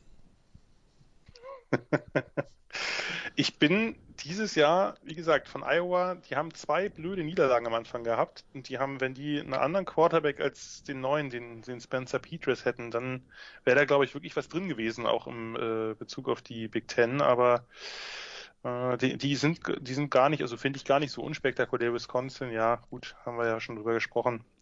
Wird wahrscheinlich eher ein Low-Scorer, aber ich glaube nicht ganz so low wie, äh, wie das Ding gegen Indiana. Dann haben wir noch Kansas gegen Texas. Äh, wir haben Penn State gegen Michigan State. Das ist auch, das ist auch so ein Over-Under von 5 wahrscheinlich. Äh, dann haben wir den, äh, den, den, den, den Pac-12-Leckerbissen Oregon gegen Washington. Äh, Sieger im Pac-12-Finale, Christian?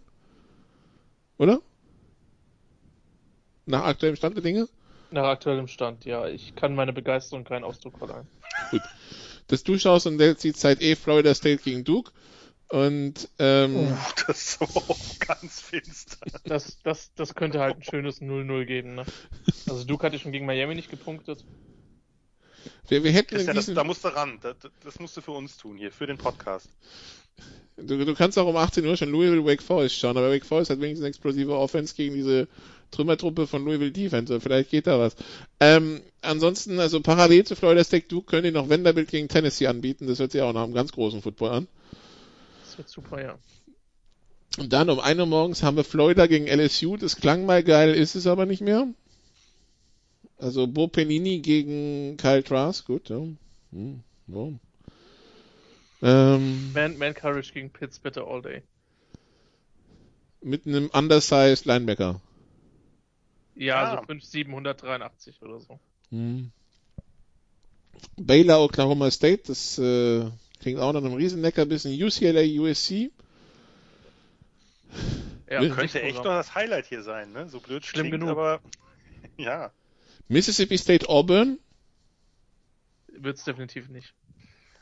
Wobei, die Auburn Defense hat schon so schlecht gegen, gegen, gegen A&M mitunter ausgesehen. Das Problem ist halt, Mississippi State ist kein physisches Footballteam. Die werden nicht laufen, das ist das Nee. Problem.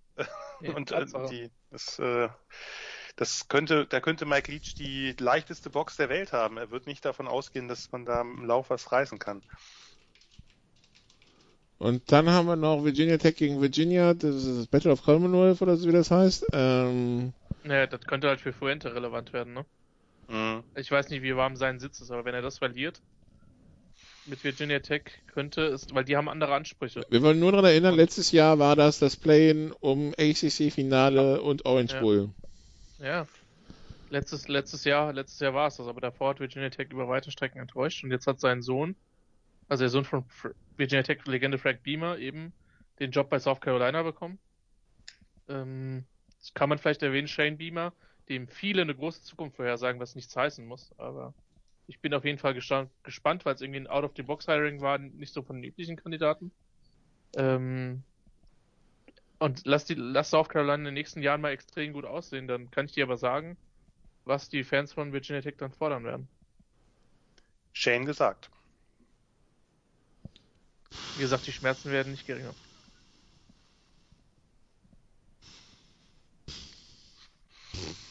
Ich sag schon nichts mehr, sorry. Junge. Oh. Also. Ja, tut mir leid. Äh, ist ja kurz vor Schluss. Wir können es jetzt, Nikola, reiß dich noch für fünf Minuten zusammen, weil du hast gar nicht mehr viel noch hier so vorzustellen. Und dann Nee, ich, äh, ich brech ab und wir gehen in die Spreads. Das ist wieder. Nee.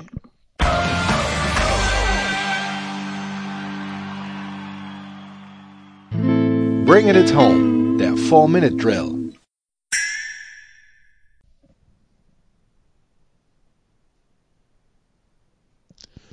Teil 3 bei den Sofa Quarterbacks College Football mit äh, Salmita, Jan Leckwert, Christian Schimmel und äh, mit äh, dem Picking against the Spread, äh, ja, Marke, was bleibt noch übrig? Ähm, also wie gesagt, Ohio State, Michigan wäre mit 29 gewesen, Christian. Und Wäre ich auf der Seite von Ohio State gewesen. Ist so. ich auch. I mean, Oh. can we say Corona won that one? Corona, the spread, or, yeah. Ja. Jetzt wird oh, Nikola gefoltert. Too soon. too soon. And I, I'm No, so no, no. disappointed because when I was watching the game last, the games last week, big, you know, big noon Saturday started off big, you know, you know, Big Ten, Michigan, Ohio State. Selbst gestern noch, Michigan look good in the commercial. selbst gestern noch bei Washington gegen Pittsburgh waren die Werbeclips für Ohio State, äh, Michigan fast noch das Highlight der ganzen, des ganzen Abends, ja. So, so, so, also, aber, ja. Nur Heute Nee. ist es nicht Wahrscheinlich auch Gus. Johnson wieder gehört und das wäre ja auch schon das Highlight eines Abends gewesen. Ja, aber- ich vermute mal, ich würde vermute mal, der wird noch umdisponiert. Also, ähm, ich fürchte, wir müssen auf Ohio State, Michigan verzichten, aber nicht auf Gus Johnson. Was, Du freust dich darauf, dass das wenigstens. Was, was hat denn Fox überhaupt noch äh, Also Fox hat ja gerade gar kein Spiel mehr, weil äh, das also jetzt wäre das Fox-Spiel gewesen, Tatsache. Das ist ja jetzt raus. Äh, was hat denn also Maryland Rutgers und Nebraska Minnesota wird sich wahrscheinlich anbieten. Was, was haben die denn? Pac-12? Was haben die? haben Big Ten und Pac-12, ne? Oder Oregon Washington. Das ist nicht vergeben im Augenblick an, an Network. Könnte natürlich sein, dass Oregon Washington dann bei Fox ist und dann, dass wir da Gus Johnson sehen. Eieieiei. Ich hätte ihn gern bei Nebraska. Da kenne ich die Wortspiele noch nicht so, die er vielleicht einbaut für den ein oder anderen äh, gelungenen Spielzug Nico, lass, irgendeines. lass uns zum Ficken kommen. Ist, Es ist, es Ja, ist, ja. ja, ja. Gut. Ja, Memphis gegen Houston. Houston mit drei. Nein, Memphis. Ähm, Cell, Army gegen Navy. Army mit fünfeinhalb.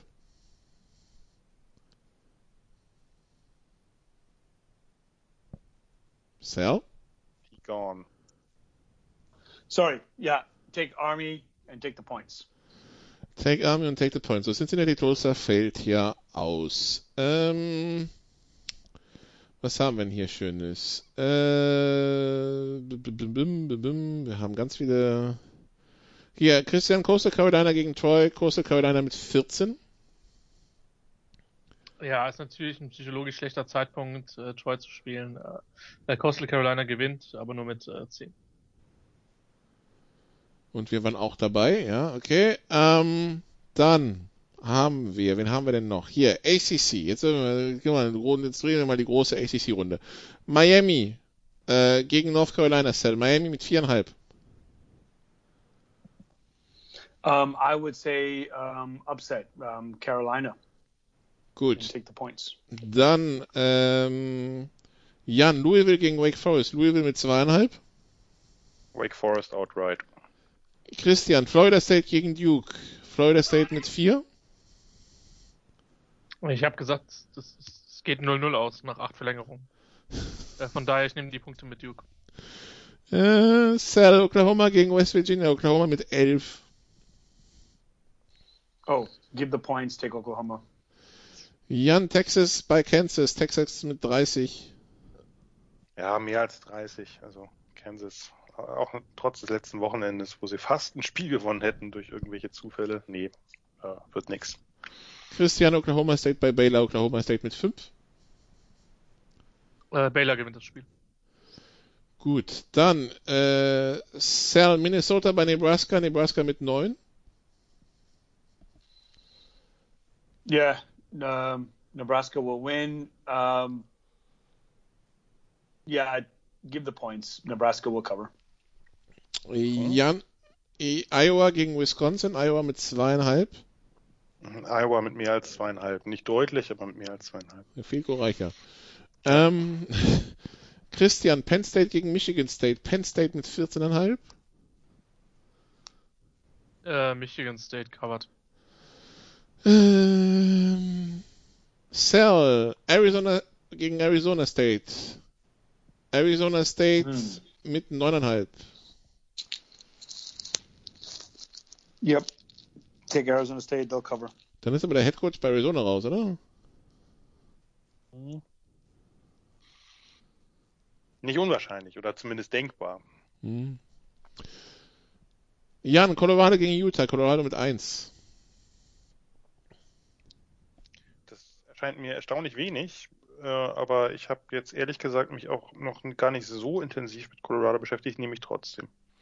Christian, Oregon gegen Washington. Oregon mit 5. Das ist eine gute Frage.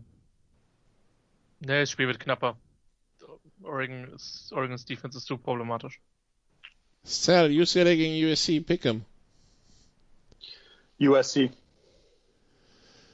Gut, dann haben wir Florida gegen LSU. Florida mit 24, Jan. Ach komm.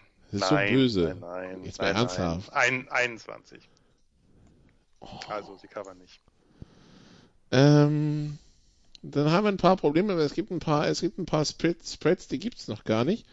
Ähm, Mississippi State gegen Auburn, Christian. Auburn mit 8. Auburn mit 14.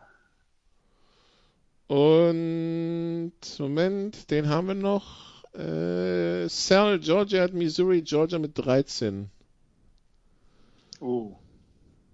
Georgia, but it, uh, uh, but they won't cover. Gut, dann wäre die Frage an Christian, hören dich die Hörer Donnerstag in der Big Show? Hättest du Zeit? Äh, die, Hashtag witzig sagen. 10.30 Uhr. Wird, kann ich jetzt aus dem Stand nicht sagen. Gut, okay. Ich, ich also, versuche es möglich zu machen. Ich vermute ja. Gut, also Sie hören vielleicht Christian in der Big Show, mich hören Sie auf jeden Fall, wenn es wieder um Football geht, dann um die NFL und um die zwei Montagsspiele und das Dienstagsspiel und darum, den Producer zu trösten, dass seine ähm, Steelers nicht mehr ungeschlagen sind. Das äh, wird also da, da ist je, je, jeglicher Beistand äh, benötigt und äh, Christian, wir kennen ja deine, deine Empathiefähigkeiten, von daher wirst du wirklich gefragt. Ähm, ansonsten, mehr Football gibt's natürlich bei den Sofa-Quarterbacks. Äh, nächste Woche halten sie sich halt auf dem Laufenden, was wie wo passiert, weil wir haben ja gesehen, NFL und College, da sind viele Spiele schnell verschoben oder Paarungen plötzlich angesagt, die es gar nicht gibt. Also äh, ja, verfolgen Sie das und ähm, sofern der Spieltag halbwegs über die Bühne geht, werden wir den nächste Woche auch wieder besprechen und besprechen dann die Conference Finals, die die Woche drauf anstehen, eine Woche vor Weihnachten. Ja, also, danke Jan, danke Serl, danke Christian, danke liebe Zuhörer, bis zum nächsten Mal. Tschüss. Let Ohio State play. You did what you had to do and you won the game. Das waren die Sofa Quarterbacks mit der Extravaganza zur National Football League auf Sportradio 360.de. Wenn Sie Fragen, Anmerkungen, Gegenbeispiele haben, schreiben Sie uns entweder auf unserer Facebook-Seite über unseren Twitter-Account at Sportradio 360 oder direkt an steilpass at Sportradio 360.de. Great job, guys! Und versäumen Sie nicht unsere nächste Big Show jeden Donnerstag neu auf www.sportradio360.de. One day at a time. Keep getting better as a football team, and we'll see what happens.